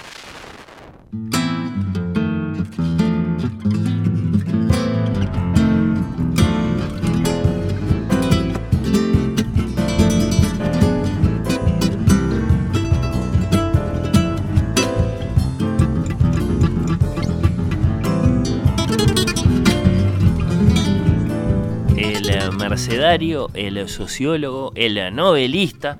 Nuestro invitado literario de hoy es Henry Trujillo. Mercedes Soriano, 1965, autor de Ojos de Caballo, de 2003 y que acaba de ser relanzada en bella nueva edición de Alfaguara. El interior, la pobreza, el contexto de dictadura, Onetti quizá, la trama policial, el final quizá desolador, son algunos de los temas que queremos eh, conversar eh, con él. Bienvenido Trujillo, gracias por estar acá. No, gracias a usted. Eh, un gusto conocerte. ¿Quién es más famoso como mercedario, Henry Trujillo o Carlos Federico Sáez? No, Sáez, obviamente. Sí, sí, sí, sí, No se pelean ahí. No, no, no. Aparte, este, yo me acuerdo de, este, de chico iba a la biblioteca de Mercedes y, y en la pinacoteca tenían arriba en la Pinacoteca había varios cuadros originales de, de Sáez, este, así que siempre lo, admiré de, chico. ¿Aceptás este, la, preeminencia de su sí, fama? Sí, totalmente, totalmente. Y hay otros mercedarios conocidos, el profesor Lockhart. Este, no, el profesor Lockhart, por ejemplo, que era, este, en su momento era muy conocido y tenía una revista muy, muy famosa, literaria. Ese es Washington. Este, Washington. Sí, sí, sí, sí, está bien. Sí, que también era, era de allá. Bien, de bien. Bueno, eh, hace muchos años que vivís en... Sí, sí, sí en, en, Montevideo. ¿Qué, qué, qué, lazos te siguen eh, uniendo de todos modos a, Mercedes, si alguno? Eh, prácticamente muy poco, porque ahora eh, me queda mi tía nomás, que voy a visitar de, vez en cuando, algún primo que otro, que, también me cruzo, pero la mayoría de, la gente que yo conocía de mi generación se ha venido toda para acá o, anda ahí en, en otros lados.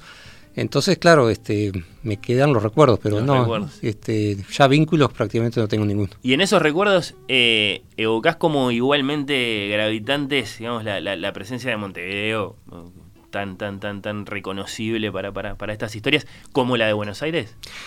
Eh, no sé, yo recuerdo cuando era chico que este, siempre las, las digamos, los, los muchachos del liceo siempre los que hablábamos por ahí siempre tenían las referencias, eran, bueno, ¿qué, qué hacemos después? Este, nos venimos para Montevideo a estudiar, este, nos quedamos por ahí trabajando en algo que salga, o Buenos Aires era, era otra opción en aquella época. Cruzando el ¿no? Exactamente. Y en aquella época también este, se había, se acababa de inaugurar por el año 74, creo que fue el puente que Fray Ventos Portunzuel, el que, que está 30 kilómetros de, Mercedes, entonces ya el tránsito hacia, hacia Argentina era muy, muy sencillo. De hecho, eso aparece en la novela, todo el tema del contrabando y eso. Este, entonces Argentina sí era una era como un horizonte, no se veía como algo demasiado diferente. Pero para vos fue Montevideo. Sí, para mí fue Montevideo, este, también este, una cuestión familiar, ahí este, se vino toda mi familia, no, no me vine a estudiar.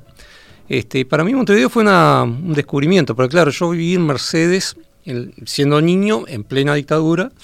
Este, Mercedes además una ciudad pequeña, no, no tan chica como aparece en el libro, la verdad sea dicha, mm. porque yo hablo del pueblo, pero no, no, es una ciudad que tiene sus 40.000 habitantes, tenía ya 38 por aquella época. Pueblo no tan chico, no tan chico, claro, sí, sí. Y tenía su, mm, a ver, yo a la distancia reconozco, por ejemplo, recién mencioné la, biblioteca, este, la biblioteca era una, institución muy importante, para mí fue, fue fundamental. Teníamos docentes muy buenos, yo me acuerdo en esa época en el liceo público había docentes que yo ahora los los recuerdo con, mucho aprecio porque me doy cuenta de lo, del nivel que tenían, ¿verdad? Este, o sea que no, no era tan pueblo, pueblo, digamos. ¿Llegaste a terminar el liceo en Mercedes? Porque es, es en esa edad más o menos que te eh, venís. Exacto, me vine con 16 años y terminé el liceo aquí en el Bausá, este, en el Liceo del Prado. Este, que tengo una, ahí me pasó una cosa bien interesante, porque el día que fui por primera vez al, al Liceo del Prado, yo salía como a las 7 de la tarde, creo, estaba cayendo la noche, y decidí dar un paseo para conocer el barrio, y me perdí. Ah. Y, claro, y eso para mí fue una, una, sorpresa, porque en Mercedes es imposible perderse. Entonces yo digo, esa, eso eh, marca la diferencia. Claro. no, no, en Mercedes no te puedes, todas las calles son paralelas. Este, entonces, no, por más que no conozcas, no te puedes perder. En cambio, acá en, Mercedes, en Montevideo me, perdí. Y eso también para mí fue como simbólico de lo, la diferencia. Uno se puede perder, por lo tanto sentir miedo, pero también se puede perder en sentido de obtener libertad. Y ese contraste era, ah. era muy marcado para mí. Y es vueltero el Prado, ¿no? Este, sí, eh, claro. Eh, era, era un escenario propicio para, para perderse. Para perderse, pero, perderse en un barrio que además es hermoso, ¿no? Sí, claro. Sí, sí. Mirá cómo lo, cómo lo interpretaste. Bueno, Henry Trujillo es autor de Torcuator, de El Vigilante, de La Persecución, de Tres Buitres, todos libros muy reconocidos por los lectores en cuanto a este relanzamiento, Ojos de Caballo.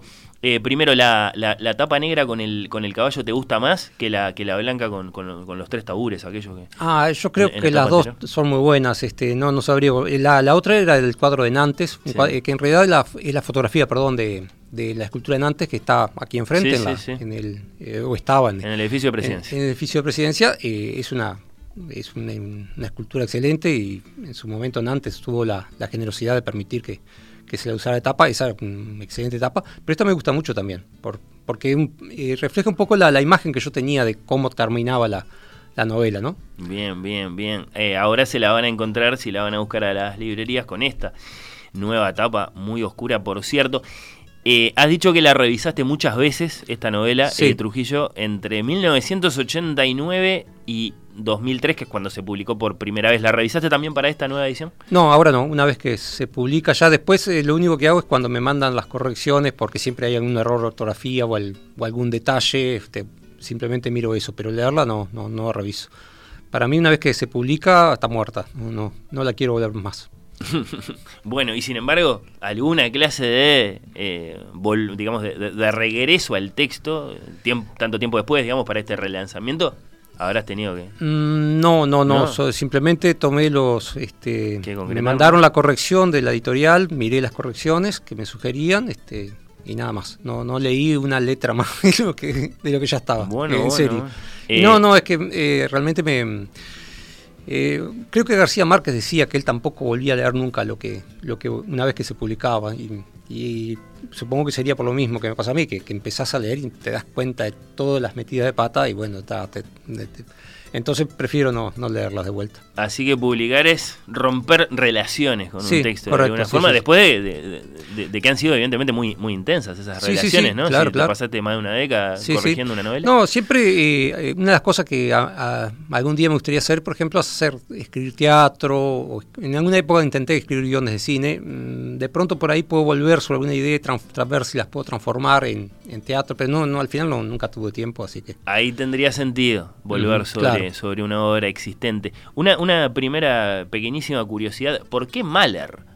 Eh, no, no me vas a decir que es por el músico. Eh, no, le puse por el músico, sí, pero Ah, no, mirá. originalmente, eh, ahí hay una historia interesante. Este, yo originalmente El había puesto- apellido de uno de los personajes, ¿no? Exacto, Allá en, sí. allá en Mercedes. Y claro, había puesto nombres de personas que yo recordaba, que claro, no, no eran las personas reales, sino que usaba los nombres porque también era, había el bar de fulano, Sí. el comercio de Mengano, que era una cosa que yo me acordaba de chico y así como eh, cuando escribía novela hice pensando en el paisaje visual, o sea, la novela está escrita, describe lo que, no la ciudad, sino el barrio donde, donde yo vivía.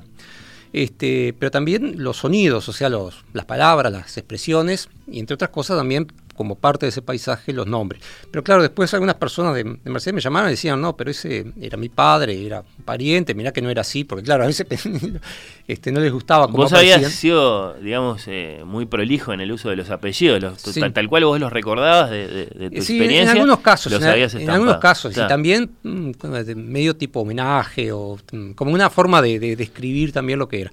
Pero después me di cuenta que, que sí, que eso podía generar molestias, entonces después, para la segunda edición, ahí sí unas cosas que revisé, ya por el año 2004, creo que salió, o 5 salió la- una segunda reedición, este, cambié todos los nombres que podían ser más o menos extraños o reconocibles y, y, ta- y entre, por ejemplo, Mahler, ese era el, el nombre original era un apellido alemán, entonces busqué un apellido alemán. Ahí está. Y busqué mal, y bueno, Mahler, este, me pareció lindo, sonaba bien. Y otros más que no me acuerdo ahora que cambié, pero también busqué como, como otros nombres. Este. Mendizábal capaz que no es original, entonces, por ejemplo.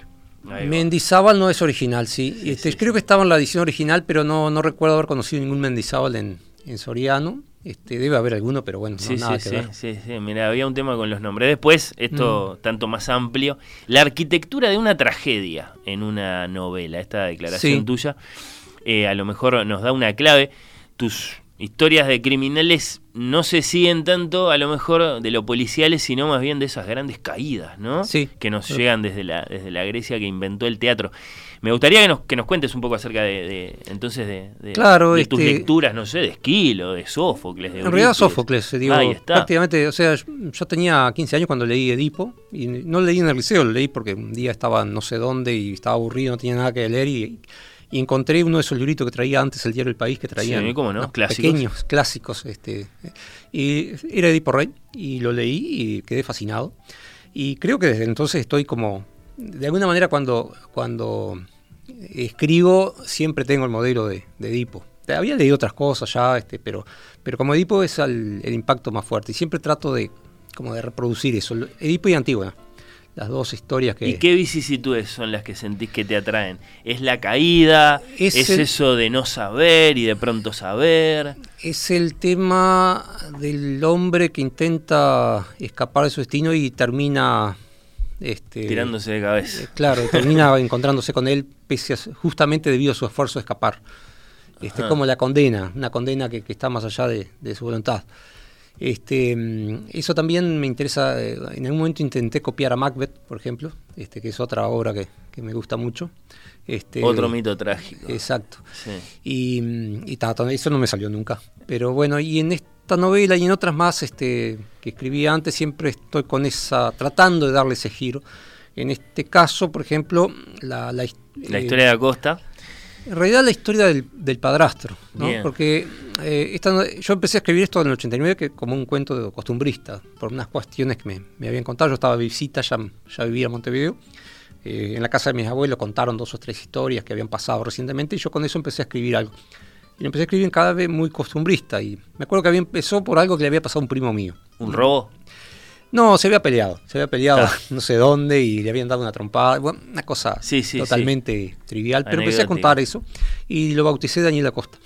Y ahí empezó el personaje, pero poco a poco, a medida que lo iba reescribiendo, volviendo a escribir, ese personaje perdió peso y empezó a ganar peso el padrastro, que en realidad ese sí no es, no es ninguna persona que yo haya conocido, sino que es la combinación de mucha gente.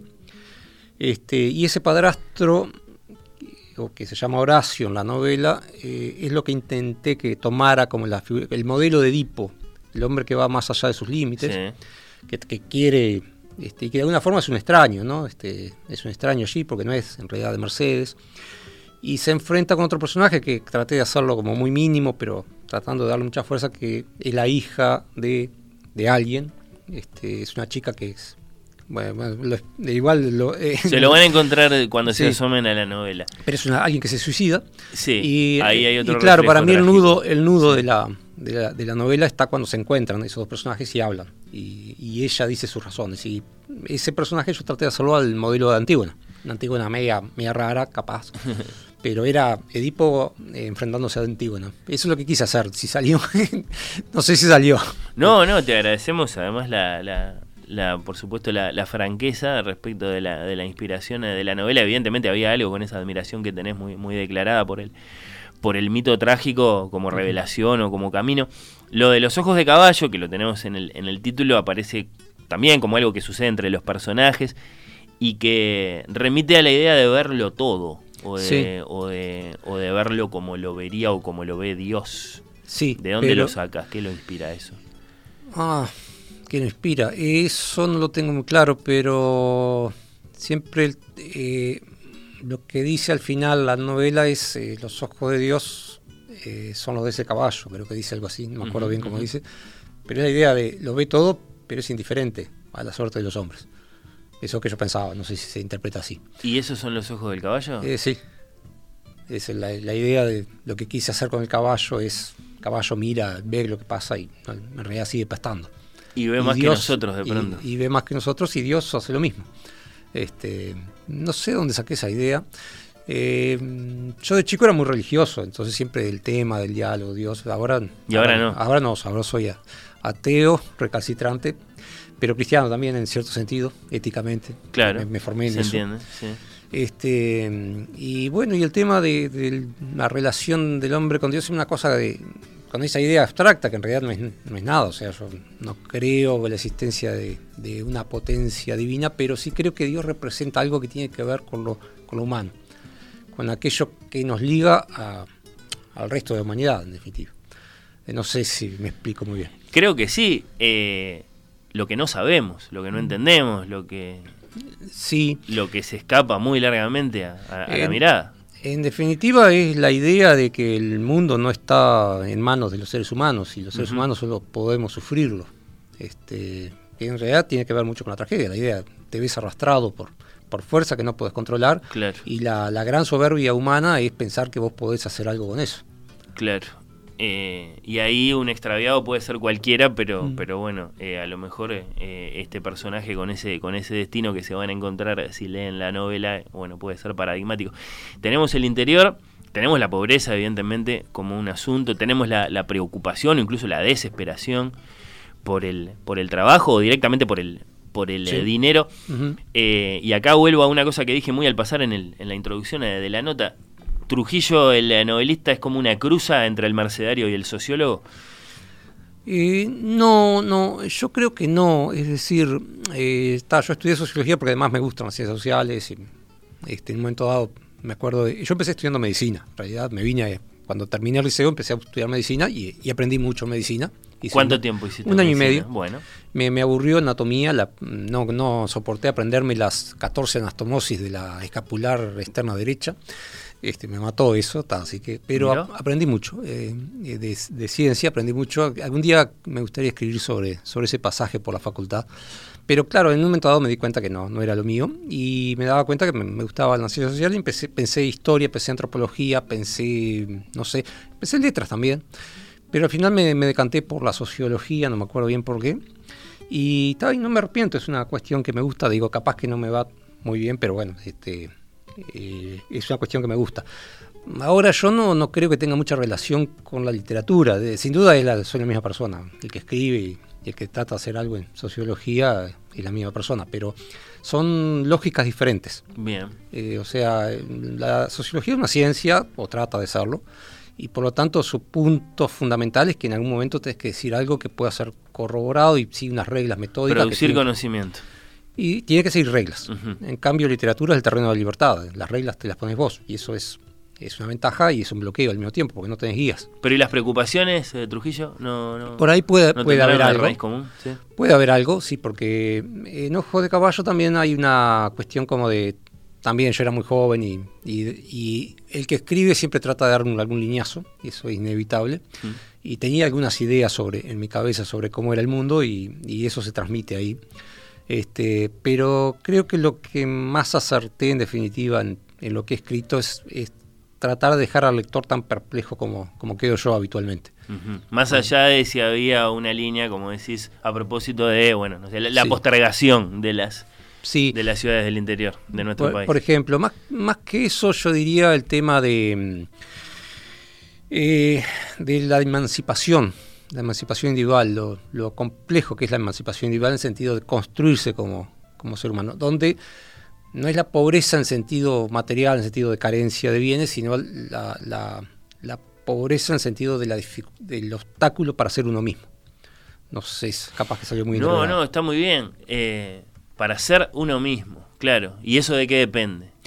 Y depende de que uno pueda saber qué es uno mismo, digo, diría yo.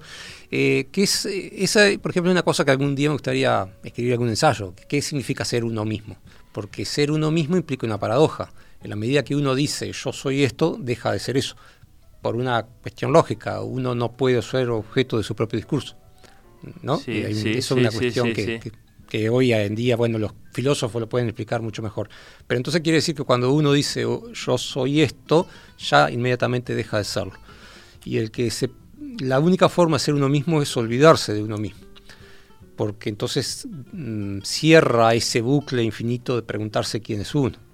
Eh, de alguna forma, en las, capaz que no tanto en esta, pero en otras novelas, esa cuestión de quién soy yo es una cuestión que siempre la, la planteo en los personajes y que los personajes están ahí peleando por, por decir quién soy. Este, de una forma media metafórica, ¿no? Y en esa pelea no, no, está propiciada, digamos, la pregunta por, eh, por, por, uno mismo, sino que está dificultada. Está, está, es, los personajes como que se, se, encuentran con ese problema, son adolescentes en general. Sí. Este, algún día voy a tener que escribir de gente mayor, ahora por ejemplo, ya, pasé la etapa. Este, pero son muchas veces adolescentes que se preguntan quién soy. Este, entonces, y efectivamente el entorno es como un obstáculo en esa construcción, porque están, los personajes están desafiados en su, en su integridad, están siendo humillados. La humillación definitiva, yo tenía un profesor que, este, un profesor que que vino de extranjero, me acuerdo una vez, decía, ¿cuál es el principal mecanismo de dominación que hay? Bueno, es la, vergüenza. Cuando uno, uno eh, a uno lo pueden reprimir por vía de la fuerza, pero la forma de sometimiento más, más atroz es cuando te hacen sentir vergüenza. Y la vergüenza es sentirse desconforme con lo que uno es. ¿no? Es, entonces la, humillación... Es más hondo y es más complicado que solo la falta de bienes, decías vos. es la vergüenza de ser, de ser, de ser ah. pobre, de ser despreciado, ser mujer en algunos casos. ¿no? Este, una novela muy misógina, ¿no? homofóbica por momentos. no quiero decir que yo reivindique eso, sino que. No, no, no, se entiende, es lo que estás contando. Claro. Este, entonces, todas esas son formas de, de, humillación y son formas de sometimiento, ¿no? Entonces, creo que va por ahí. No sé, la, tendría algún día tendría que ponerme a pensar y decirlo esto más ordenadamente. Este, pero. Bueno, me gusta porque la, entrevista te está dejando ahí como cosa. No, esto me lo tendría que poner así. Sí, sí, sí. algún, algún día, cuando me jubile, capaz que me dedico a eso. Estamos a comienzos de la década de 1980. Hay referencias eh, a los años 70. ¿Qué tanto te propusiste que la dictadura como contexto asomara, digamos, en la novela? Eh, es que asomó sola, porque era eran los años que, que yo vivía, donde había mucho miedo, había mucho desconocimiento. Yo me acuerdo que ya en parte mi familia no era muy politizada, entonces no tenía mucha idea. No tenía, por ejemplo, mucha idea de literatura. Yo recuerdo cuando vine a Montevideo, no solamente me perdía, sino que después vine a Montevideo justo en el momento que empezaba el renacimiento democrático, año 82, 83. Ahí me enteré, por ejemplo, que había escritores uruguayos después de Quiroga. Para mí el último había sido Quiroga. Ah, bueno. no, no, sabía que había otra cosa.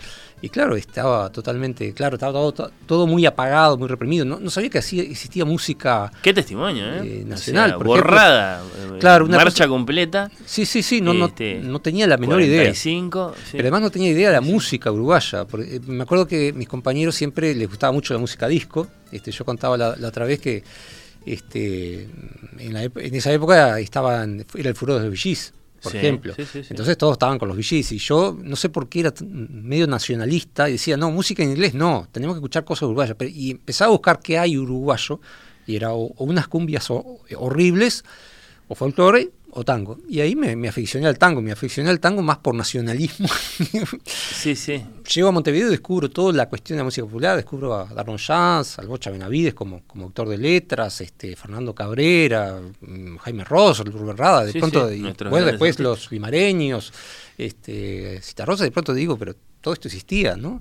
Entonces para mí fue todo un descubrimiento la, la venida a Montevideo. Así que ahí, claro, una dimensión muy clara del contexto de dictadura, todo lo que había eclipsado, todo lo que Exacto, había borrado. Y, la dictadura en una ciudad que además de por sí es bastante conservadora, bastante tradicional, muy jerárquica, este, como era Mercedes, eh, era una cosa muy pesada. Entonces yo creo que sale solo, o sea, solo el hecho de contar algo que pasó en esa época. No tenías por qué ir a buscar eh, cronologías, eh, datos, sino que... Pero aparte hay una cosa interesante, si bien la, historia es totalmente ficticia, cada pequeño acontecimiento es real, en el sentido que es algo o que yo viví, o que yo escuché, o que vi.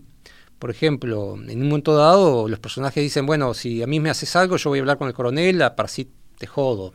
Bueno, eso yo lo escuchaba de pronto había un conflicto, un electricista, me acuerdo, que iba a casa y lo iban a, le contó a mi madre que bueno, alguien lo iba a anunciar porque había cometido irregularidades, porque el tipo era, no sé qué había hecho, y decía, pero no pasa nada, yo voy a hablar con fulano de tal, coronel o, mayor o, general, no sé qué, que es amigo mío, y va a ver este tipo cómo, cómo la va a pasar, qué bien la va a pasar. El tipo lo decía así, era como esa cosa de yo soy amigo, de, y bueno, eso aparece en la novela. Sí uno de los, de los temas más, más, más delicados de Ojos de Caballo luego es sin duda la acción moralmente cuestionable, sin spoilearle demasiado a quien no leyó el libro y se lo va a encontrar ahora, en este caso eh, hablamos de, robar, inspirada por buenas razones.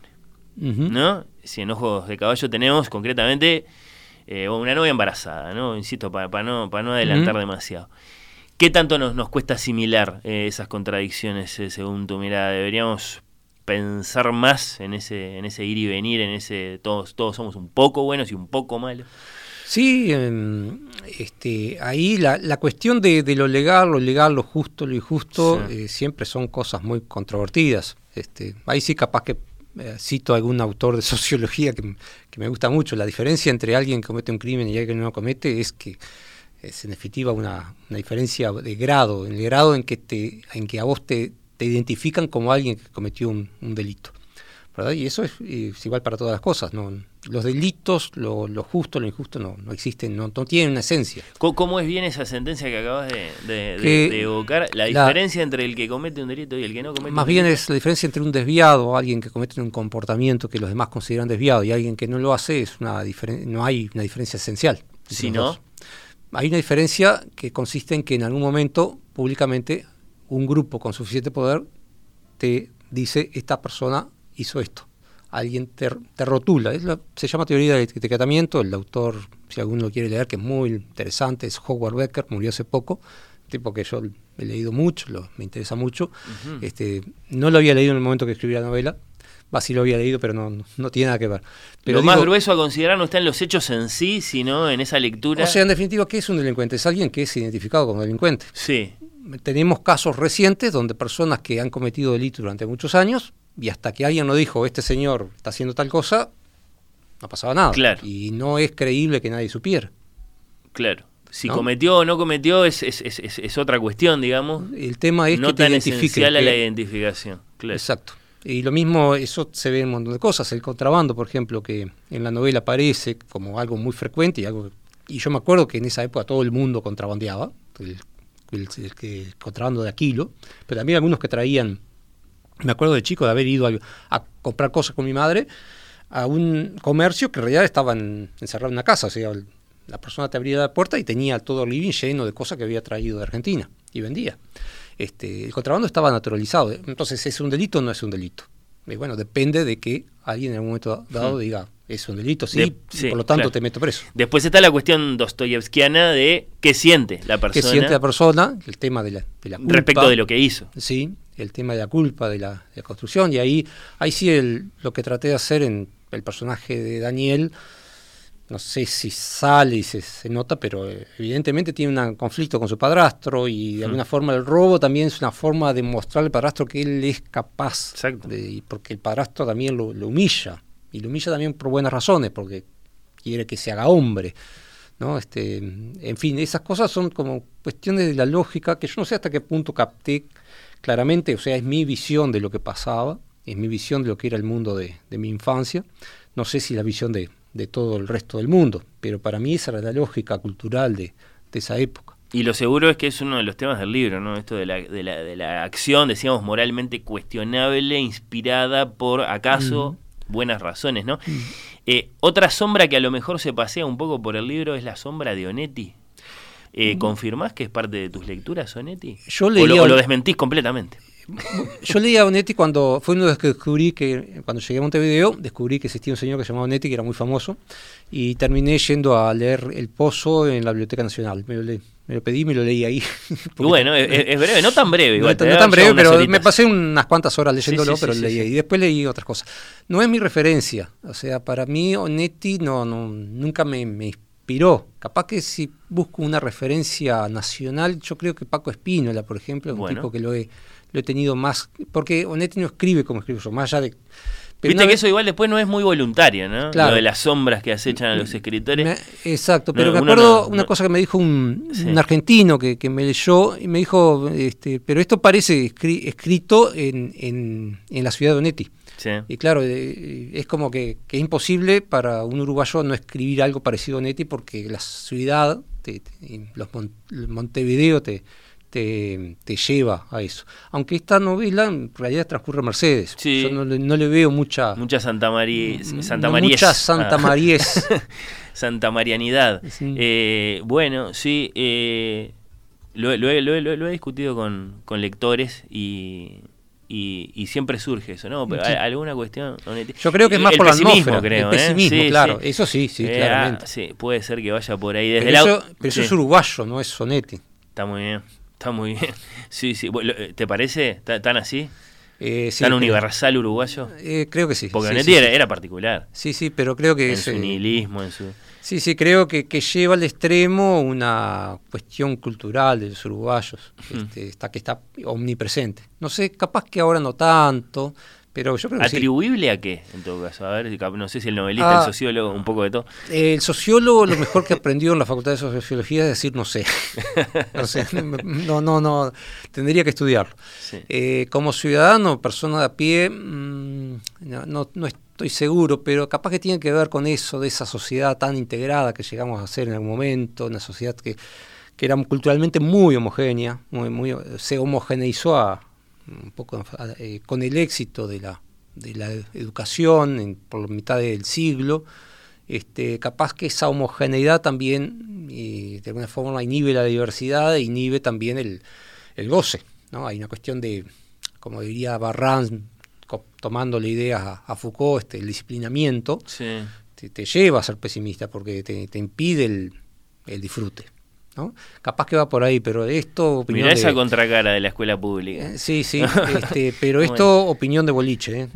No, pero eh, de, entrevista literaria, mm. Trujillo, desde la audiencia, dice Javier, y por supuesto que te lo trasladamos, porque además es una que te hacen habitualmente, ¿por qué dejó de escribir Trujillo? Me fascinan sus libros. Ah, Viste que no te pregunta si vas a volver a escribir, si estás escribiendo, si vas a volver a... Te pregunta, ¿por qué dejaste de escribir? No, básicamente por cuestiones de trabajo, porque cuando era un feliz desocupado me podía pasar largas horas escribiendo y, a mí me lleva mucho tiempo escribir porque justamente este, escribo, borro, vuelvo a escribir y sobre todo pienso mucho lo que escribo antes de, escribir. No, no es que me siento, escribo y veo que sale, sino que pienso, pienso, pienso y, y claro, cuando era un feliz desocupado o eh, tenía trabajos que eran manuales, eh, claro, era pensar nomás, era, eh, tenía la cabeza libre, pero desde el año 2004, por, por suerte, empecé a trabajar en mi profesión, más o menos por ese año, y ya se me empezó a complicar porque no tengo tiempo para pensar y, tampoco para sentarme a escribir. Entonces, eso me complica. También me complica el hecho de que eh, después de la tercera cuarta cosa que escribí, ya empezaba a escribir y me, sentía que me repetía. Y a mí me gusta como que hacer cosas nuevas. Pero bueno, tengo el proyecto de, volver a escribir. Ah, por, bueno, por lo menos cuando me jubile.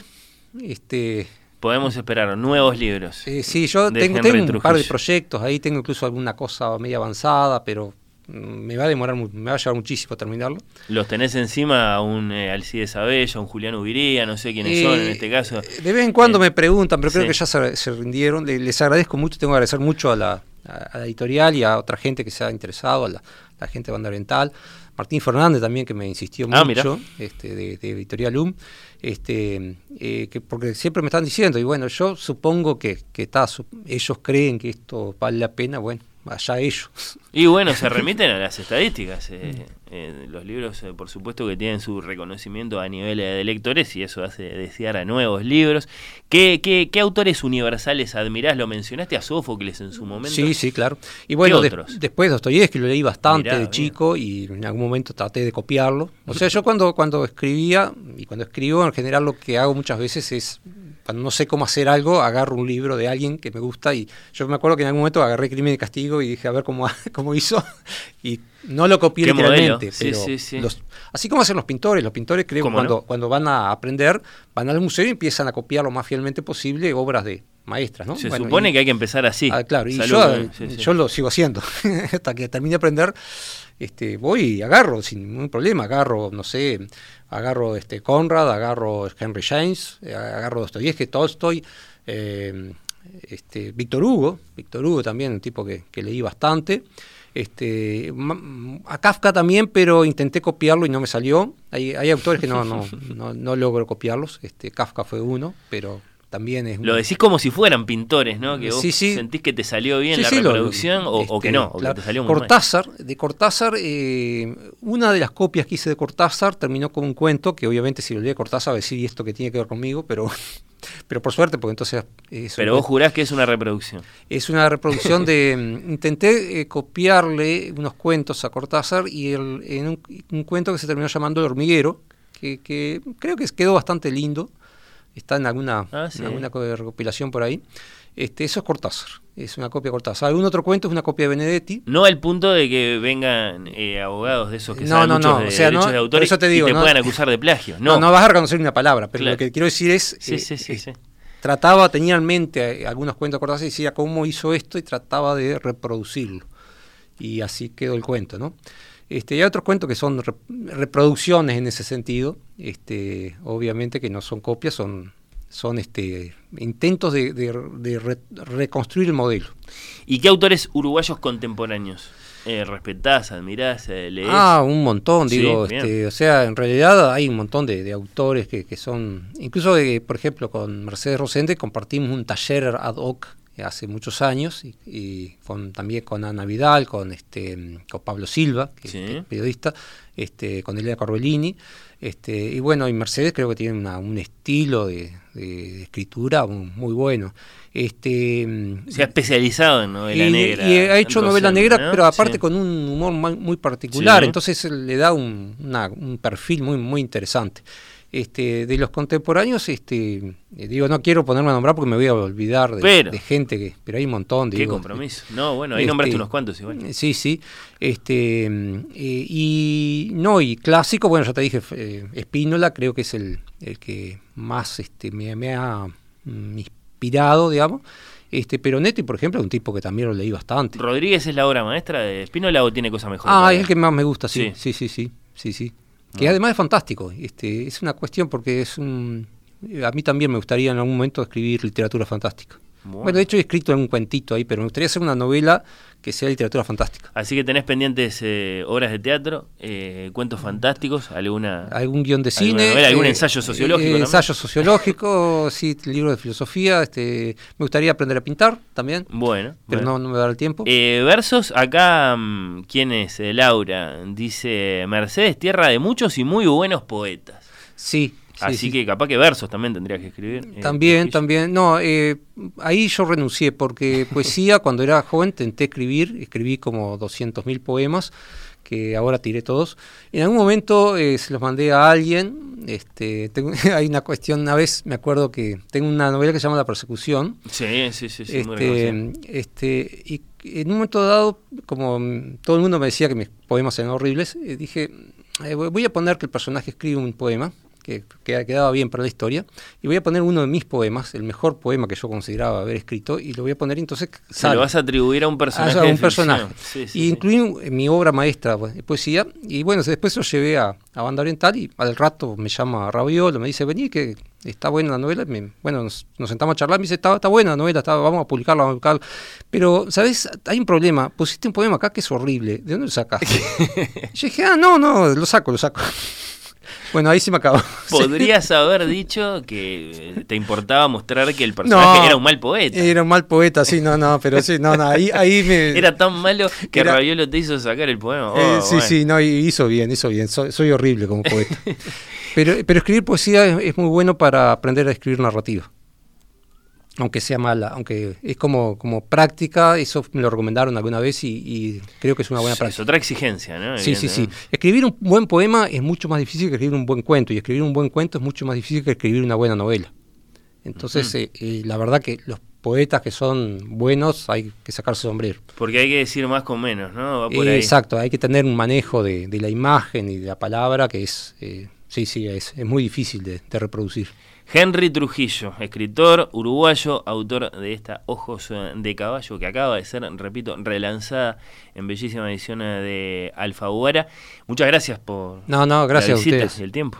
No, no, eh, un gusto.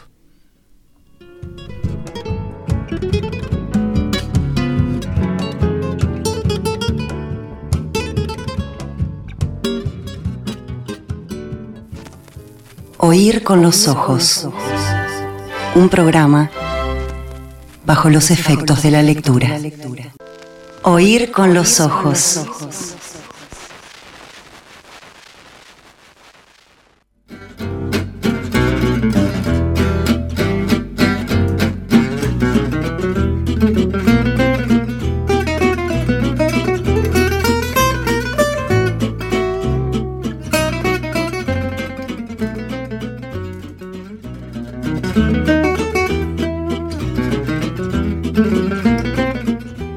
Con los ojos. En piano, Valentina Fuster.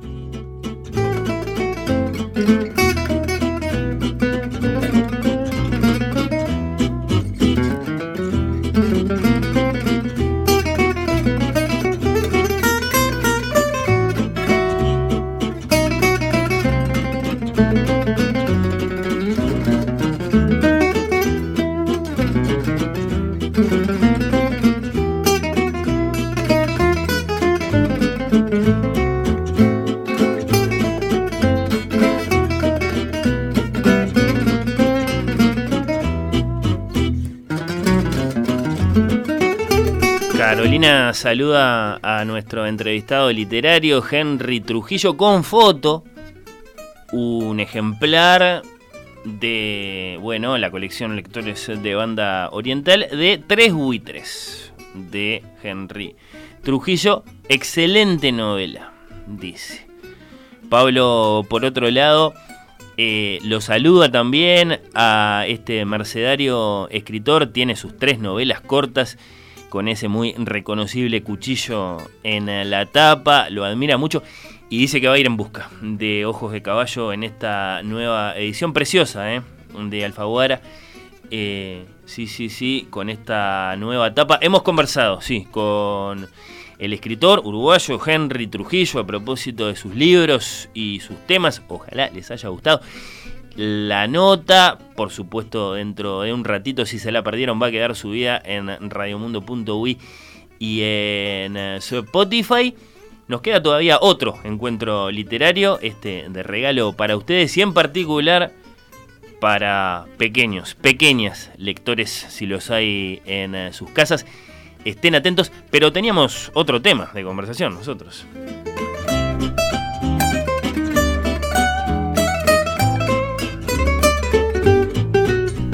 Unas cuantas respuestas pendientes. Se les había preguntado, bueno, quién debería ser el escritor, la escritora uruguayo, uruguaya, que, bueno, nos acompañe en nuestra última entrevista literaria del año, en las semanas que quedan. Este es nuestro programa número 37. Vamos a llegar al número 46 en este 2023.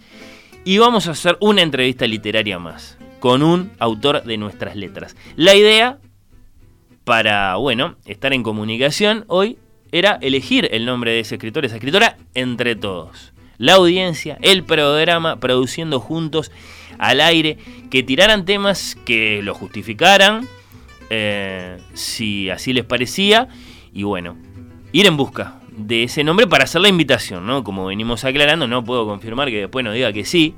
Si por ejemplo le hiciéramos caso a todos aquellos de ustedes, si fueron unos cuantos, sí. Eh, ahora, por ejemplo, leí el mensaje de Tati que piden a Marcia Collazo.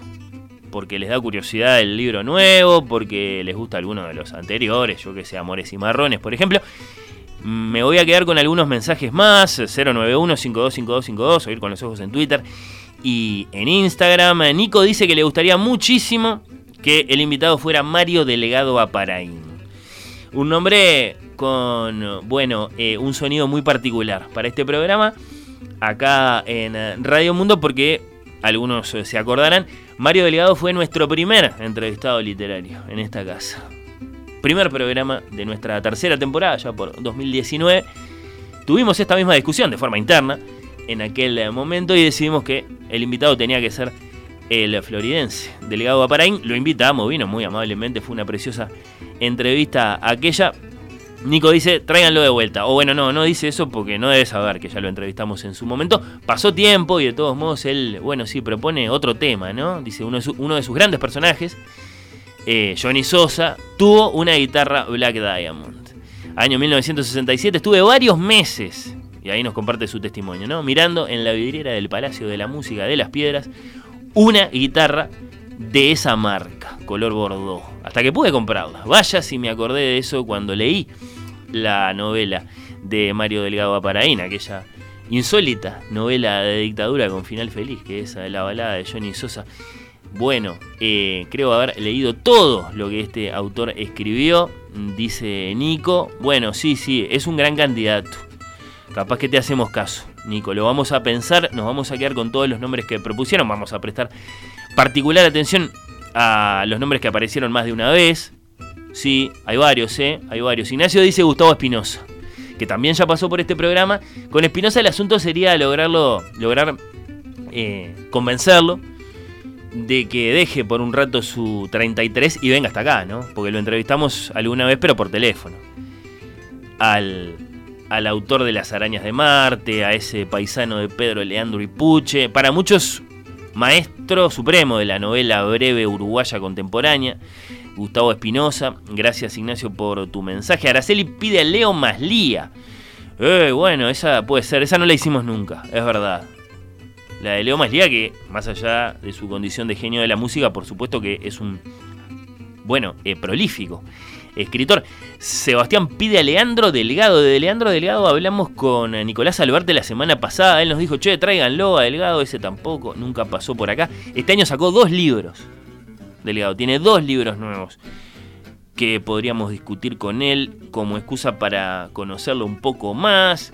Bueno, yo qué sé, tengo el mensaje de Mercedes también, eh, que tiene toda su justificación para pedir que sea Marcia Collazo. La invitada es muy fan, Mercedes, de Marcia Collazo en la tertulia de los viernes, la conoció así, según nos cuenta.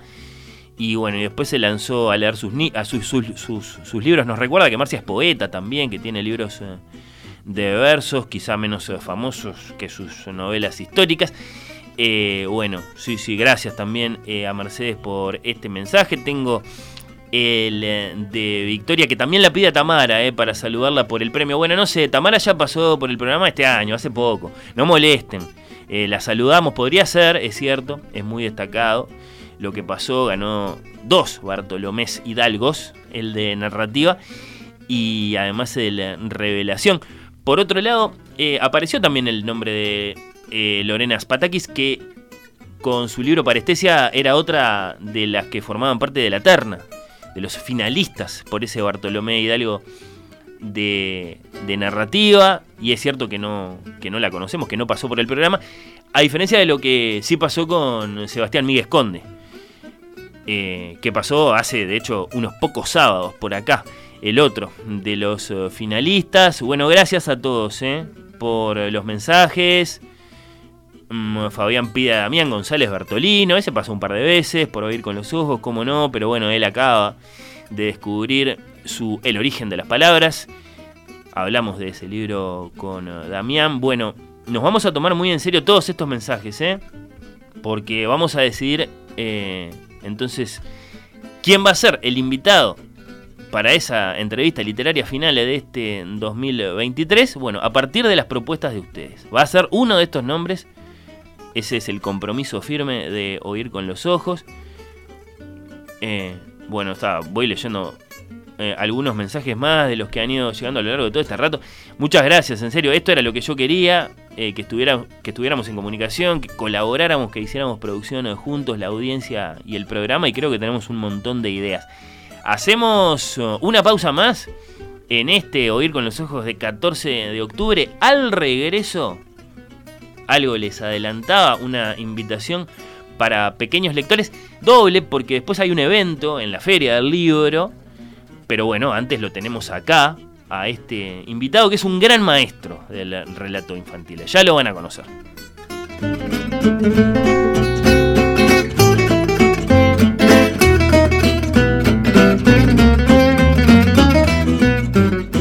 Oír con los ojos. En el atril del director, Fernando Medina. Por comentarios, aportes o quejas, Oír con los ojos arroba radiomundo.ui. Fuimos románticos de la carta, somos románticos del mail. Oír con los ojos. Un programa bajo los efectos de la lectura.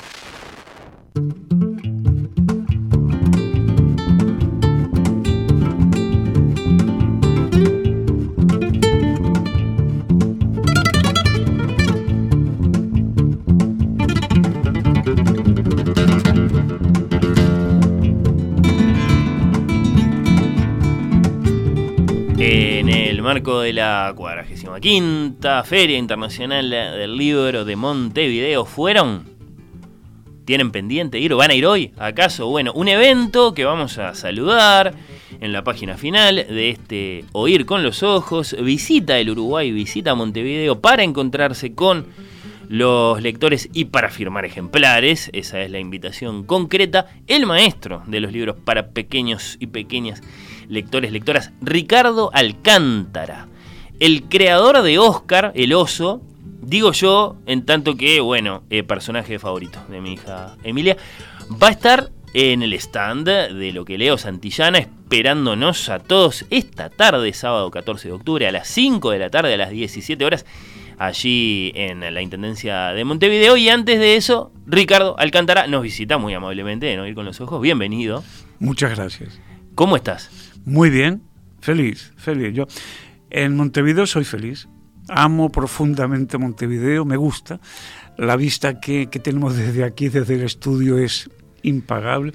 Claro, porque eh, por mi época y tal, mi Montevideo es 18 de julio, entre otras cosas. Pasear por 18 de julio en aquel momento era un lujo. Ahora, lamentablemente, 18 de julio está un poco de capa caída y es una pena porque es una, una avenida hermosa, es fantástica, con unos edificios que merecerían ser mejor tratados porque son realmente una, maravilla. ¿eh? y da un poco de pena verlos así un poco con, la fachada sucia. Bueno, ahí está, primeras reacciones, eh, yo quería que lo escucharan, lo están escuchando. Ricardo Alcántara nació en Montevideo en 1946, pero vive en España, como acaso ya estarán adivinando, ya estarán interpretando, desde hace eh, muchos años. ¿Cuántos años, eh, Ricardo? Eh, 48. Una vida completa, eh, concretamente en Barcelona, ¿no? Sí, sí. Yo, yo, siempre digo que en Barcelona llevo tantos años que son muchas vidas. ¿no? He vivido muchas vidas en Barcelona. Y sin embargo, seguís siendo eh, uruguayo en algún sentido muy profundo. Eh, ah, las raíces son, son, son ahí están, ¿no? Es decir, eh, yo me siento muy catalán porque hace muchos años que estoy en Barcelona, pero hay, hay una parte que es de aquí. Y hay unos, hay unos aromas, hay unos colores, hay una, un movimiento que me lo recuerdan continuamente cuando estoy aquí. Yo no añoro, ¿eh? no soy. Yo marché de Uruguay muy joven y ¿Dónde creciste acá en Uruguay? En la comercial. En la comercial, ahí cerca del Club Goes. Sí, en Martín C. Martínez, entre Nicaragua y Pagola. Una maravilla, una maravilla porque en aquel momento era un barrio de puertas abiertas, ¿no? en casa se, pasaba la llave a la noche, durante el día era un, barrio de casas abiertas. Década del 50. Sí, donde la gran familia eran los vecinos, ¿no? entonces tú jugabas. Yo creo que tuve una infancia envidiable porque iba a la escuela como casi todos los niños cuatro horas, ¿no? Y el resto del tiempo jugabas, jugabas y en la calle, y en la calle ibas aprendiendo, ibas adquiriendo tus, tus defensas, tu forma de, mm, de, ibas encontrando tu propio camino, ¿no? Y yo tuve una infancia realmente feliz, no es no diferente a la de demás niños, ¿no? Que jugábamos, teníamos tiempo de jugar. Hmm. Ahí a lo mejor eh, va sumando alguna clave a propósito de la pregunta más importante que tenemos para hacerte eh, en este pequeño encuentro, eh, Ricardo, que es cómo es que llegás a tomar la decisión, bueno, yo quiero dedicar mi vida a escribir relatos para niños, porque además eh, lo tuyo es muy concreto, vos escribís los relatos, ahora tenemos quizá, digamos, la, la costumbre, o se ha vuelto más familiar que bueno, el autor escribe pero también dibuja y escribe pero hace otras tantas cosas.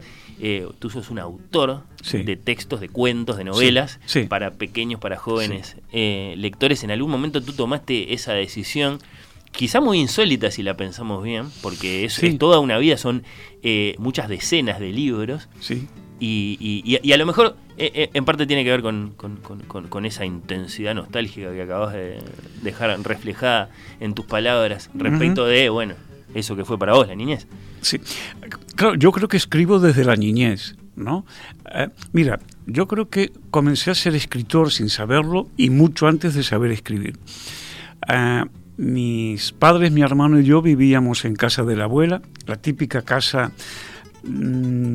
De grande, con un fondo grande, eh, antigua, y, en el, y, en el, y el lavabo era eh, antiguo y tenía una bañera de aquellas que sostenían unas, unas garras que sostenían una, unas bolas, ¿no? Antiguo, antiguo. Antiguo, antiguo, antiguo. Sí, sí, sí. Y yo con cinco años descubrí que entre la bañera y la pared había un espacio, ¿no? Y ese, en ese espacio era ideal para protegerme cuando las cosas no eran como a mí me gustaban. ¿Para esconderte? No, ¿Estamos diciendo? me protegía. Ah. No me escondía, ni, ni huía. Simplemente es que formaba otra realidad, que era la realidad que había afuera por muchas veces no me gustaba y entonces yo me metí ahí y no era una evasión, era buscar otro mundo, el que a mí me, me encajara con lo que yo quería que fuera. Pero era un espacio muy pequeño, Ricardo. Eh, suerte que yo fui, suerte que yo fui menudo hasta muy, hasta los 12, 13 años. Pero fíjate que resulta que un día en Barcelona yo explicaba esto porque en un momento lo escribí, se hicieron una nota y quedó eh, eh, publicado en Facebook. Entonces muchas veces los niños me preguntan de ese refugio, ¿no? del, refugio, del refugio de mi infancia. Y un niño me dijo, oye, ¿y tú tienes fotos del refugio? Y no tenía. Y a todo esto la casa de la familia estaba a la venta. Y yo pensé, ay, por favor, que, que, no haya ningún comprador de momento que me dejen, que yo llegue a Uruguay para sacarme una foto. ¿Era posible que la bañera estuviera ahí todavía? Estaba. Lo que pasa que, claro, yo ya había crecido, ¿no? no cabía. Pero, bueno, es como cuando estás a la puerta de la cueva, que es igual. No entras a la cueva, pero sabes que la puerta de la cueva, de la cueva estás sintiendo el, mismo calor del refugio. ¿Y qué pasaba en ese refugio? ¿Por qué lo evocas como tan importante? Porque ahí eh, yo me sentía protegido por la bañera, la bañera se convertía en un animal potente, poderoso, y a mí me transportaba a otros mundos. Entonces, eh, en esos mundos la dificultad desaparecía y bueno, las cosas eran como yo quería. Y tú decís que ahí hay una especie de como de fantasía fundacional o de primer cuento. Absolutamente, absolutamente. Eh, yo no era de escribir, porque imaginaba tanto que no tenía tiempo para escribir. imaginaba, imaginaba. Ah, y fíjate, Fernando, que a mí lo que más me gusta de mi trabajo de escritor es justamente imaginar. ¿no? Así, yo siempre digo que mis relatos parten de la realidad, ¿no? de una cosa concreta que veo. Mm, esa cosa que veo, que entra por los ojos, que entra por los oídos, por eso que el nombre de tu programa me gusta tanto, entra, eh, va al encuentro de una emoción que está por aquí, detrás del ombligo, y se juntan, y ese momento es de una intensidad increíble. Es breve, pero es absolutamente intenso. Entonces, cuando estas dos fuerzas se encuentran, ahí se crea la semilla del próximo relato. Ah, entonces, ¿qué pasa? Que ese relato hay que ponerle eh, mucho cariño, mucha energía, y se va creando una especie de olla a presión, ¿no? que cuando se vuelve tan grande y tan intensa ya no la puedes sujetar. Tienes que salir. Sí. Tiene que, a ver, esa olla a presión tiene que, nacida aquí con toda la intensidad, la tienes que enviar al corazón, ponerle todo el amor que seas capaz, la tienes que pasar a la cabeza, porque mucho amor, mucha emoción y sin sentido o desordenado no puede ser. Entonces ahí viene el gran trabajo que es todo esto que está aquí en la mente, que vaya pasando por el brazo con la habilidad de un funambulista y que llegue a la mano donde está el lápiz a su espera. Y entonces lo plasmas sobre el papel. Y ahí viene la gran crítica, ¿no? A ver, esto que está aquí sobre el papel es casi igual a lo que yo estoy sintiendo y si la respuesta es no, fuera, por bonita que sea la frase, por intensa, no, no, no.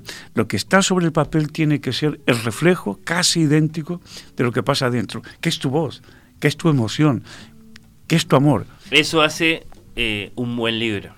Esa autenticidad que vos te pones como meta, ese reflejo lo más directo posible de lo que sea que sentiste en el momento Fernando, del relámpago de la idea. Sí, yo lo intento. Mira, un día Hmm. eh, eh, en un encuentro, un niño me preguntó qué nota me pondría a mí mismo como escritor, ¿no? Y entonces yo lo pensé y le dije, yo me pondría un 10, a mí mismo sin compararme con otro, ¿eh? es una historia mía. Y dije, ¿por qué me pongo un 10? Porque yo le pongo al relato todo lo que sé, todo el tiempo que necesita, toda la meditación que necesita, todo el amor que necesita.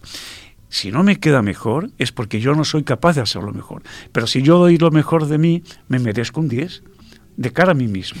Es decir, ah, el otro día en un colegio, Sí, sí, por favor. eh, un niño, yo conté eso, ¿no? Y la maestra le preguntó a un niño, eh, ¿tú qué nota te pondrías? Y él dijo, un 7 por mi conducta. Y Me bueno, pareció es un, genial. es un es un matiz. La noticia que tenemos por ahí, eh, Ricardo, es que tenés más de 200 libros publicados. Claro, podemos salir a buscarlos y nos vamos a encontrar con un montón, pero es verdad que son 200 o más. Sí. Mira, el otro, cuando me hacen esta pregunta desde hace un tiempo me aflora una imagen que no puedo evitar de decirlo. En este inicio de curso yo estaba, inicio, inicio, ¿eh? estaba con un grupo de pequeños de primero y entonces me preguntaron cuántos libros tienes eh, publicados. Entonces había una pizarra ahí y entonces los escribí. Puse dos y los niños, a coro, dos. Hice un cuatro y los niños, 24. Entonces puse un 6 y los niños, "Ah", porque no sabían leer tres dígitos. Entonces se quedan con una cara de asombro. ¿Y esa es la cifra? 246. Sí, sí, entre, claro, varios sellos editoriales y entre eh, distintos eh, países. Es un, es un número impresionante para, para, para una eh, trayectoria, bueno, eh, después muy destacada, evidentemente, porque, bueno, eh, sos un autor muy popular entre los, entre los pequeños, las pequeñas lectores. Tenés eh, algún que otro personaje que se ha convertido en un gran favorito. ¿no? Y bueno, yo mencionaba el ejemplo de, de Oscar, que es, que es este oso. Claro, eso después es muy azaroso. Eh, Sí. Acá estas entrevistas nuestras en Oír con los Ojos a veces son eh, más serias y a veces menos serias. En este caso, por ejemplo, yo te descubrí gracias a mi hija, eh, que tiene tres años y que un día descubrió al oso este que le gusta Qué mucho. maravilla, qué sí, sí. Eh, ¿cu- ¿Cuántas aventuras de, de- de- de Oscar a la fecha? ¿Son seis? Seis. Seis, seis, seis, seis. Y acá eh, la que yo traje, se corresponde con uno de, uno de los libros que tenemos en casa, Oscar ya no se enoja, que le cuento a los oyentes, es, bueno, eh, la historia de Oscar y de sus amigos que lo lleva a, bueno, comprender el punto de vista, comprender eh, el lugar de los otros eh, en el mundo y, y entonces a no, a, no, enojarse más. Mm. ¿Qué vino primero acá cuando sucedió eso que decís de, de, eso que viste o escuchaste, ese relámpago? El oso, la, la vicisitud humana, esto no entiendo, no entiendo cómo no se dan cuenta los otros qué es lo que le pasa a, este Oscar cuando viene la tortuga que no, puede caminar más rápido, no sé qué. Creo que eso, es una cosa que nos pasa a todos, ¿no? Eh, el entender que nuestro punto de vista es simplemente eso, nuestro punto de vista, que también está el de los otros, ¿no? Sí, sí. Eh, sobre todo cuando eh, personajes o personas tan dispares como puede ser un oso grande, ¿no? y una tortuga pequeña. Entonces las velocidades, los tamaños, las necesidades. Yo sabes que ayer tuve un, un encuentro fantástico eh, en una escuela, en un colegio, en donde yo planteé, eh, si fuese posible encontrar una goma mágica, ¿no?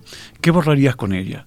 Una sola cosa pero cualquiera, la que, la que más te pese, la que más te duela, la que, esté en un papel escrito o, del mundo cualquier cosa. Eh, lo que sea. No, no, no. Una cosa que sea tuya personal. Y un niño me dijo que me dejó absolutamente embelesado, me robó el corazón, me dijo, eh, quisiera cambiar mi punto de vista para entender a los demás. Un niño de quinto, ¿eh, Fernando? Sí. Yo, yo creo que la, los cuentos, que la literatura es mágica. Yo esto lo digo siempre que puedo porque creo que en las escuelas se tendría que trabajar más los cuentos, leer. Eh, yo creo que una lectura en voz alta es un ofrecimiento de amor, es, ternura, es, es un puente hacia, hacia el, lector que nos está oyendo, ¿no? que es inolvidable. Eh, creo que habría que leer más cuentos, compartir las lecturas en voz alta, en, en casa, por supuesto, en la escuela, porque el cuento es una fuente mágica que nos ayuda, que es, como un puente, ¿no? Un puente que hay temas que a veces los padres no saben si es el momento de tocar, sino entonces tú lees un cuento y ese cuento te lleva a hablar de ese tema, a ver qué pasa. Y como estás trabajando en la fantasía, la respuesta sale sola. Sí, la realidad puede ser dura, la fantasía es facilitadora. Ahora, hay libros malos, Ricardo. Claro. Bueno, hay que tener suerte. El mediador tiene que tener mucha claridad para ver qué, comparte, ¿no? El mediador, claro, esa es una figura que la hemos conocido en los últimos tiempos, ¿no? El mediador de lectura, sobre todo cuando se trata de lectores eh, infantiles o jóvenes. Eh, juega un papel importante, hace la curaduría, la selección, esto sí, esto no. Sí, sí, sí, Y no es censurar, ¿eh? es simplemente decir, no, eh, los niños de esta clase este material no lo leen porque creo que no tiene las condiciones básicas para ser compartido. ¿no? Hay, ah, lamentablemente hay mucha, mucha literatura no buena, ¿no? ahora resulta que ha aflorado un, un tipo de gente que se ha hecho muy popular, y me refiero al youtuber, ¿no? Y que no todos ofrecen una buena literatura, creo que, y lamentablemente atraen, ¿no? Porque son populares. Los libros que están escritos por ellos o que, bueno, las editoriales los, los, los hacen, digamos, acompañados por ellos de alguna forma para, bueno, crear alguna clase de versión en papel de lo mismo que hacen a través de sus videos, se han vuelto muy populares. Muy populares. Y a ti no te gustan, Ricardo. Bueno, eh, a ver, eh, yo no conozco mucho los que he visto pues mm, francamente no. yo ya estoy en un momento en que no soy tan atrevido como para generalizar, ¿no? Pero unos cuantos que yo he visto, pues no. ¿Y cómo ves el mundo de los libros para pequeños eh, lectores en general? Podríamos pensar, de cara, no sé, a, a, nuestros recuerdos de 20 o de 30 o de 40 años atrás, que este florecimiento tan extraordinario que hemos tenido en las últimas décadas, que se ve tanto en eh, las librerías, las secciones de libros para niños se han vuelto enormes, es una gran noticia, si es motivo de felicidad. Ahora, también puede ser motivo de preocupación o por lo menos de perplejidad en el sentido de que uno entra a las librerías y no sabe sí, eh, ni por dónde empezar a buscar y se puede desalentar muy fácilmente. Yo, para ser justo, hablaré más, digamos, de, de la realidad de allá. Sí, ¿no? de España. De España. eh, De la que de todos modos la nuestra es un reflejo, ¿no? Supongo O sea, que sí. Sí, ¿no? claro que sí. Eh, ¿Qué está pasando? Hay una muy buena producción de libros. Sí. En este momento hay excelentes ilustradores, excelentes escritores, también hay de los otros, ¿no? Pero bien, ¿qué está pasando? Eh, se está, hay una, mu- una muy buena producción que no, no encuentra espacio, porque, porque el espacio es muy caro. Entonces, los libros llegan a la librería y en muy poco tiempo son devueltos. Si no, Ah, se abren un camino rápido, demasiado rápido, eh, son devueltos. Y entonces la vida que tienen esos libros es, es efímera, lamentablemente. La competencia en la que a ti te va tan bien, porque por ejemplo el oso Oscar tiene muchos eh, fans, evidentemente es una, una competencia muy difícil y muy, Sí, y muy sí, cruel, ¿no? Sí, sí, sí. Entonces hay libros buenos, muy buenos libros, que quedan ahí perdidos en el tiempo y en el espacio porque no, no salieron en su momento, ¿sabes? Eh, Yo creo que la suerte es necesaria en todo, absolutamente en todo. Y claro, tienes que tener suerte de que, de que los Oscar eh, pues haya encontrado un lector. Fíjate, gracias al lector, gracias a una lectora, Sí, sí, llegué sí, a ti, sí, ¿no? sí, por supuesto. Y, pero, pero el balance es bueno, en cuanto al panorama general actual, a la cantidad de libros que hay, a la variedad de libros que hay. Eh, Yo creo que podría eh, publicarse menos y dedicarle más tiempo a cada libro, ¿sabes? Eh, los libros muchas veces no encuentran... A ver, yo tengo una suerte. ¿Cómo tengo- convencer a las editoriales de que frenen un poco, no? Ese Ya, es el tema. claro. Yo tengo una suerte de que tengo muchos libros Sí. publicados, de que tengo un, un cierto prestigio. Entonces, bueno, mis libros encuentran un camino. Pero la gente que comienza, la gente que, que no tiene tanta trayectoria, no es fácil. Ya no es fácil incluso llegar a, a la editorial. ¿No? Es decir, antes tú llamabas por teléfono, pedías una cita y el editor te, te recibía. Ahora info y envía y ojalá tengas suerte. Y ¿Tú te tenés un agente, No, eh, no, Ricardo? ¿No? no. ¿Trabajás solo? Yo, eh, cuando afloró esta nueva figura de la gente, yo ya tenía un camino y, y vivía de la literatura. Entonces, eh, los agentes que se pusieron en contacto conmigo no me acababan de convencer, ¿sabes? Porque yo sabía que yo, bueno, luchaba por mi obra. El agente lucha por muchas obras, por muchos autores. La única gente que me interesó fue Carmen Balceros, pero en aquel momento cuando yo me puse en contacto con ella, ella no Esa representaba... es una leyenda del mundo Es del una libro, ¿no? leyenda. Sí, sí. Y, y- y justificada, porque la sabiduría que, que bueno. tenía Carmen. Lo que pasa es que ella en aquel momento no representaba autores de literatura infantil y juvenil. Y no, claro, sí, sí. Bueno, eh, llegaste a Montevideo justo en el contexto de, de- de Macondo, acá en el Sí. Solís, muy asociado el nombre de, Calma- de Carmen Balcesa a García Márquez, por supuesto. Eh, después sí, después este, algún lance tuvo, Sí, pero, tuvo, pero bueno. tuvo. Eh, y yo incluso tengo contacto con, con gente que trabaja allá, pero bueno, ya digamos que ahora sigo, sigo por mi cuenta. Que, publi- que se publique menos podría ser una, una decís tú, bueno, una, una, una diferencia. Que se un- publique menos, sí.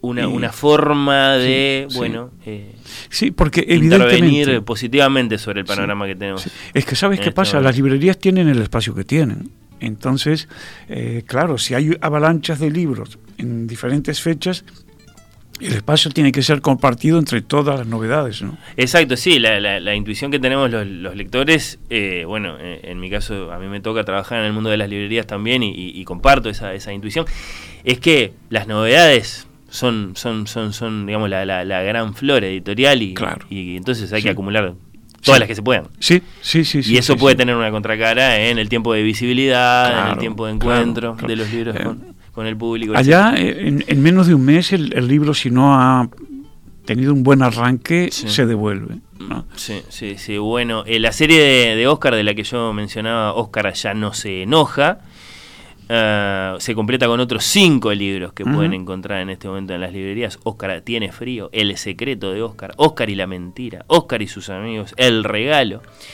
eh, de Oscar. Eh, ¿Quién es el ilustrador? eh, el ilustrador Ricardo, de estos, es- de estos, de estos libros tuyos. El ilustrador es un gran amigo, un genio, Emilio Urberuaga. Sí. es, es una maravilla. Es, eh, tiene una tiene un, un tamaño de cuerpo que parece un oso, es grande, eh, a primera vista es tosco, eh, pero es, una, es un excelente amigo una, y un excelente ilustrador. Mm, minimalista, eh, Emilio no pone nada que no sea absolutamente necesario, pero tiene una ternura, es, bueno, es el, el, copadre de Oscar, ¿no? ¿Cómo es esa relación? Tú te imaginaste al oso y de pronto, de la mano de Emilio, lo viste. Sí. Mira, Fernando, yo tengo, creo que es una gran suerte, en el sentido que mientras yo estoy construyendo el relato, yo funciono con imágenes. Yo, desde pequeño, desde muy pequeño comenzamos a ir a... Mi, madre nos llevaba al cine y nos dejaba. Ah, y entonces, vamos, que yo comencé a ir al cine cuando las piernas no me salían de la, de la butaca, muy pequeños. Y, y, entonces, claro, yo tuve una infancia muy de imágenes, ¿no? Yo trabajo mucho con imágenes. Pero tengo la suerte de que cuando pongo el punto final, el personaje se va, se va, me nos despedimos y él se va. Y ahí viene un momento hay libros con que yo he estado seis, siete meses trabajando, por lo cual estoy las 24 horas del día con los personajes en mí. Y de pronto cuando te despides de ellos, claro, es, es, un duelo, se van. Pero entonces ahí también se llevan la imagen, de, forma que cuando el ilustrador me, mm, me enseña los bocetos, yo no estoy esperando nada en especial. Bueno, tengo que ver reflejada eh, la emoción que anima a ese personaje, ¿no? Entonces, no me es difícil eh, aceptar de buen grado lo que propone el ilustrador. Si va en la línea, evidentemente, de lo que yo sentí, más de lo que imaginé. Has tenido buenas experiencias entonces. Muy buenas. Trabajando con, ilustradores, porque como decíamos, eh, Ricardo Alcántara es el autor de los textos de los libros que firma y después le ha tocado colaborar, bueno, con muchísimos artistas, evidentemente. Si van a las librerías en busca de los libros eh, de este autor, se van a encontrar, insisto, con un montón. Los ejemplos que puedo manejar son un puñado de esas decenas y decenas, el búho Jacinto en la granja, el viejo Circo Alegría, Tento y el Diente, Tento y su amigo. Y acá tengo uno más, de los más recientes, eh, Fuego Rojo, Fuego Blanco, este más con carácter de pequeña novela, ¿no, Ricardo? Sí, Y dirigido tal vez a lectores un poquitito más grandes que los fans de Oscar. Sí, un poco más grandes, sí. Digamos que a partir de 8 si, si en clase lo, lo trabajan, ¿no? A partir de 9-10 ya lectura individual. Eh, y lo afirmo porque lo, he tenido la suerte en esta visita a Montevideo, a Uruguay, eh, de trabajarlo en minas con lectores de esas edades y trabajarlo aquí en varias escuelas y colegios. ¿Cómo se dan esas instancias eh, intermedias, la editorial? ¿Allí te van a buscar a ti directamente? No, eh, eh, Santillana ha preparado todo, ha preparado los contactos con Charo, que es en este caso la, librera de, Minas, la librera de Acuarela, que es una excelente animadora, es y nos une una muy buena amistad. Y también eh, yo el, próximo martes 17 y mm, miércoles 18 estaré en San José y bueno, todo eso está orquestado por, por la editorial. Todo ese paseo por, por el país del que es parte, evidentemente lo decía en el, en el comienzo de la, la, instancia que, que tenés hoy. Eh, que es muy linda porque bueno, es en el marco de la feria y le va a permitir a, un montón de, de chicos, de, de, lectores encontrarse contigo y con, y con tus libros. 5 de la tarde hoy en la Exactamente, a las 5. Ahí vas a estar. Eh, es, es, es, una, es una linda oportunidad, eh, sin duda. Yo te había dicho, eh, bueno, compartir algunas de, de, las, de las alegrías que te ha dado esto de dedicarte a los libros para niños, porque claro, muy especial, tus lectores son, son, son mm, digamos, muy, muy, chiquitos algunos de ellos, ¿no? Más allá de que este libro, por ejemplo, esté dirigido a lectores un, poquitito más grandes. Y me decías que tenés algún ejemplo material, de alegrías que, que te ha dado Sí. Eh, bueno, mm, tener devoluciones después de los lectores, ¿no? Eh, claro, porque pienso una cosa, yo escribo un libro con todos los ingredientes que te he dicho antes. El, el, editor, en este caso Viviana, lo recibe, lo lee, también con los mismos ingredientes. Pero resulta que el libro, en definitiva, va dirigido a un lector que no es adulto, que es pequeño, ¿no? Entonces, hasta que ese libro no llega a manos del lector y te hace una devolución, tú no sabes exactamente si todo lo, propuesto.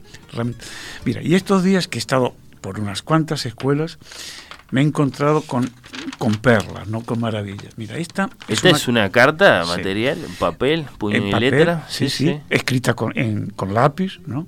Y eh, mm, que dice así, mira, eh, Montevideo, lunes 9 de octubre. Querido Ricardo, tus seis libros de Oscar y sus personajes me gustaron mucho. Tus libros nos enseñaron tanto como a no pensar que todo lo que hacemos va a salir mal. Aprendimos a no tener vergüenza y que hay que decir la verdad. Muchas gracias por todas las enseñanzas. Bienvenido a nuestra escuela número 27, con amor, primero A.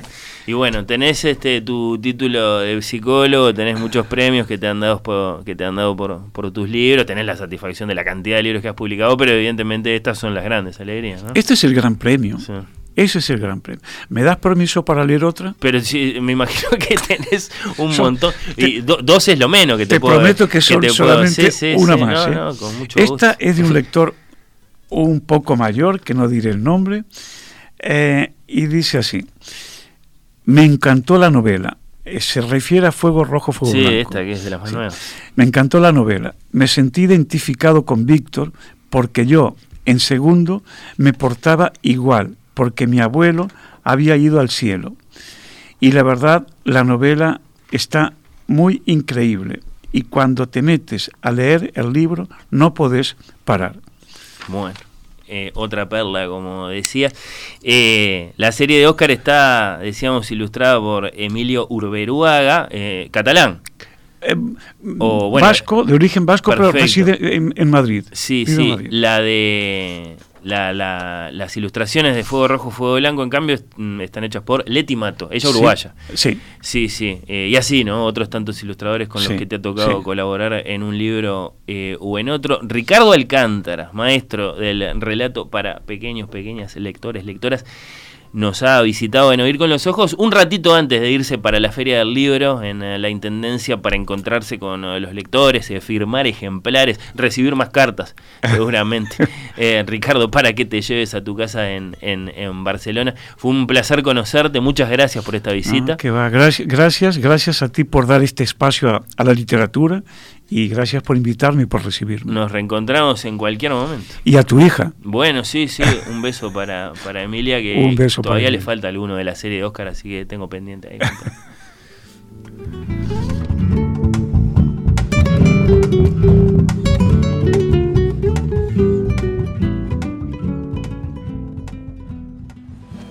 Oír con los ojos. Temporada 7. Oír con los ojos. Un programa bajo los efectos de la lectura. Oír con los ojos.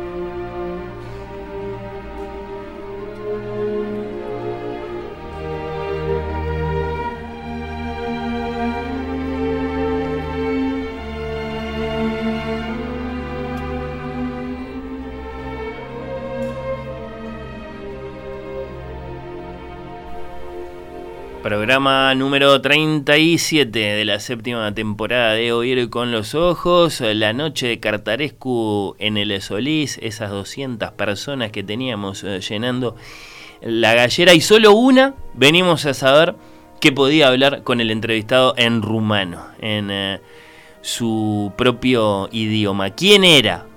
¿Quién es? ¿Qué se dijo en ese pequeño encuentro? Bueno, era Raluca era Raluca Ciortea, no, Chortea, habría que eh, decir según aprendimos, la conocimos, nos visitó, dialogamos con ella, hablamos del rumano, hablamos de Cartarescu, creo que conocimos eh, a una figura suficientemente eh, singular. Fue un placer tener a Raluca acá en el programa. Por otro lado, el mercedario, el sociólogo, el novelista Henry Trujillo fue nuestro invitado literario del programa de hoy, el autor de Ojos de Caballo que acaba de ser mm, relanzada. Y en el final, a manera de regalo, conocimos a Ricardo Alcántara, este maestro del relato infantil uruguayo radicado hace muchos años en España, que está en Montevideo, que bueno, ha pasado por varios eh, departamentos, que esta tarde va a estar en eh, la Feria del Libro firmando ejemplares, el creador del oso Oscar.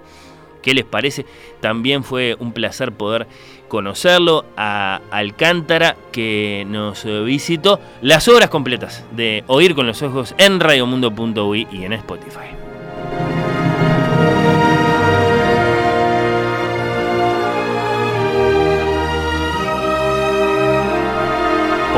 Otro lado, no quería despedirme sin hacerles esta invitación. Presentación de Cartas a la Princesa de Mario Lebrero, el libro que nos ocupó el sábado pasado de la mano de Majo y porque recibimos acá en estudios para entrevistarla a Alicia Ope, que fue durante muchos años pareja de Mario Lebrero y hoy es su albacea.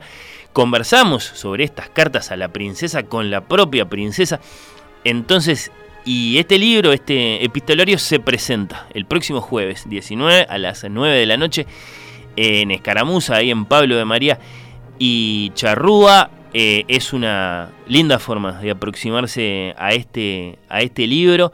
Bueno, dice Escaramuza, a bordo de los recuerdos, anécdotas, registros del escritor. Alicia Ope, destinataria de esta correspondencia, navega con Virginia Anderson, que es también novelista, Gonzalo Leighton, que es un historiador y por lo que nos contó Alicia en la entrevista con eh, Majo, está preparando una biografía de Lebrero y Juan Ignacio Fernández, Ope, que bueno, es el hijo de Alicia, es el cineasta, el creador del retrato de mi padre, que bueno, van a estar allí entonces para presentar estas cartas eh, de Lebrero, un libro suficientemente singular, ¿no? Como que podemos conversar con la destinataria de todas las cartas. Repito, jueves 19, 21 horas en Escaramuza.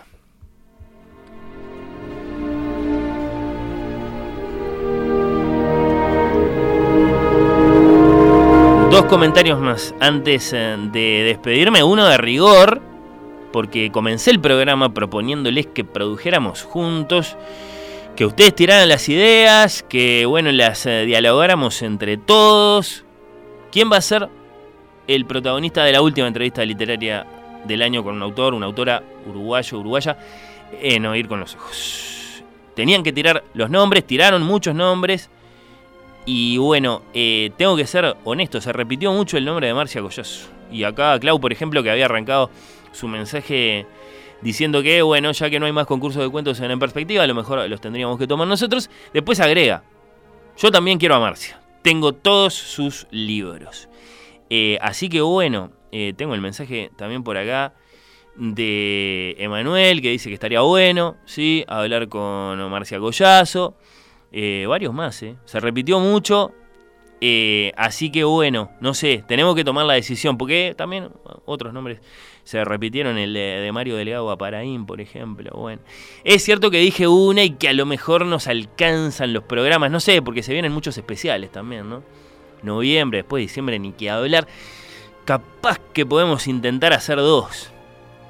Ese es el comentario, ese es el comentario.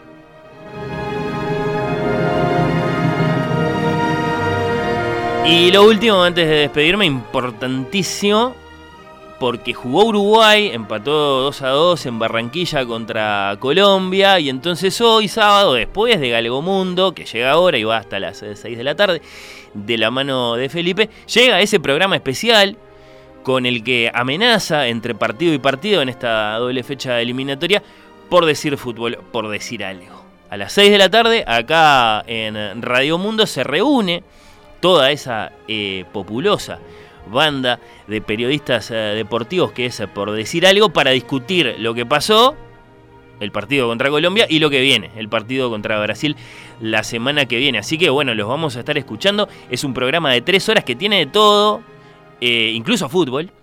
Así que, bueno, sí, eh, me parece que es tremenda invitación. A las 9 de la noche, cuando termina, por decir algo, por decir fútbol, volvemos nosotros por si se quedaron eh, dormidos hasta la medianoche. Gracias, Valentina Fuster, y gracias a todos ustedes por estar ahí. Un abrazo.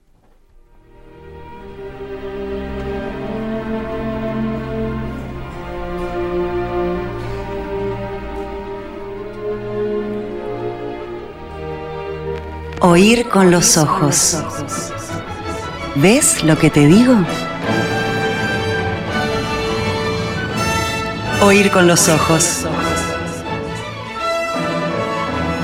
¿Ves lo que te digo?